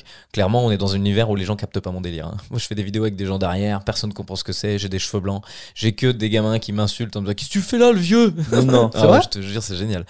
Et mais en vrai, quand quelqu'un essaye de, de, de me violenter comme ça, en fait, je fais ce que tu fais, quoi. C'est de la parade. Et moi, ta, violence, en fait, quand tu viens me violenter, c'est-à-dire que toi, tu as quelque chose à essayer de. Tu m'attaques parce que tu te sens mal de quelque part. C'est-à-dire qu'en fait, ta, violence, elle va pas me toucher, quoi. Moi, La pas- pas violence tu vises. et quoi. le refuge de l'incompétence. Ouais. Non, je crois que TikTok est le refuge de l'incompétence. je crois que TikTok. C'était ça que tu étais en train de fomenter. Je voyais ta vanne arriver. Non, mais c'est dans ton œil. Quand je- moi, je pars quand je vois TikTok, mec, je vois des gens faire des trucs Et bah, tu sais quoi? Tellement nuls. C'était la même chose que tu me disais sur YouTube. Quand je débarrais sur, sur YouTube. Ou c'est peut-être pas toi qui me disais ça. Mais Non, vraiment, je crois a- pas. J'ai jamais considéré YouTube. qui- euh, Non, non. Moi, ce qui me dérangeait avec YouTube, avec les humoristes qui vont sur YouTube, c'était le fait que tu perds un peu ta nature d'humoriste et tu dois faire un nouveau métier. Ça me saoulait Ouais. un petit peu. Mm. Mais non, TikTok, je vois vraiment des gens qui disent à 100 000 likes la vidéo d'après, je me pète les couilles avec une barre. pas. Et j'ai vu ça, tu vois. Et à côté de ça, il y a toi qui poste des vidéos tu essaies de développer un propos et tout. Mais je me dis Et- qu'en fait, il y a un moment où tout aura sa place. Euh, quand je suis arrivé sur YouTube en Tout a sa 2015, place. franchement, euh, c'était pas du tout propice à faire ce que je faisais. T'avais deux trois extraits de stand-upper, mais il y avait pas du tout. Enfin, c'est vraiment personne. euh, je, je suis arrivé comme un extraterrestre sur le sur le truc, et je suis toujours un mec décalé par rapport. Je, je fais pas du stand-up comme toi t'en postes. Je fais pas du face caméra Bah, comme les mecs. à toi. Et vraiment, je suis un extraterrestre sur cette plateforme, sur Instagram aussi, et donc je me suis dit sur TikTok, je vais l'être. Et puis petit à petit, en fait, il y a des gens qui vont Bien sûr, tu crées dire, ta ah, tiens, communauté. j'aime bien ça. Bien sûr. Et puis voilà. Et je vais plafonner à un certain niveau, à un certain nombre d'abonnements et tout ça. Mais comme c'est pas ce que je- mon but n'est pas de faire un buzz, mon but n'est pas d'être euh, d'être omniprésent. Bah du coup, je vis très bien quoi, Euh, un peu à part. Et donc je suis un peu à part sur TikTok. Puis euh, quand les gens vont me comprendre, ils finiront La violence par et le refuge de l'incompétence. et la violence et le refuge de l'incompétence. Ce sera le beau mot de la fin. Euh, les amis, merci de nous avoir écoutés jusqu'au bout. Merci d'avoir été là. Euh, ce podcast est disponible donc du coup sur YouTube et sur les applications audio de podcast. Ça a été un vrai plaisir. C'est vrai. Merci Ça a été beaucoup. un vrai euh, plaisir, euh. Seb Melia. Et je peux le dire maintenant parce que j'ai failli annuler aujourd'hui parce que j'ai un rythme de dingue. Et je t'ai appelé pour te dire, gars, je crois que je suis trop fatigué. Tu m'as dit, tu viens, tu t'assois, on parle. C'est ça le but de Je ne ce peux pas échouer. Et ouais. Tu m'as dit j'ai peur de pas être assez drôle. J'ai dit mais ce n'est pas du tout le but de ce podcast. Le but c'est d'être toi-même. Tu peux pas échouer être toi-même. Si. En vrai, je suis un gros, je suis vraiment un mec violent et j'ai pendant une heure et demie essayé d'être autre chose. Merci à tous. à bientôt tout le monde. Merci pour tous. Merci, euh, merci pour tous. Merci Merci, pour pour, tous. tout. Et, Et et, Aramis. et Aramus. Et tous pour un. Et merci Very News. Ciao. À Allez, bientôt. bisous.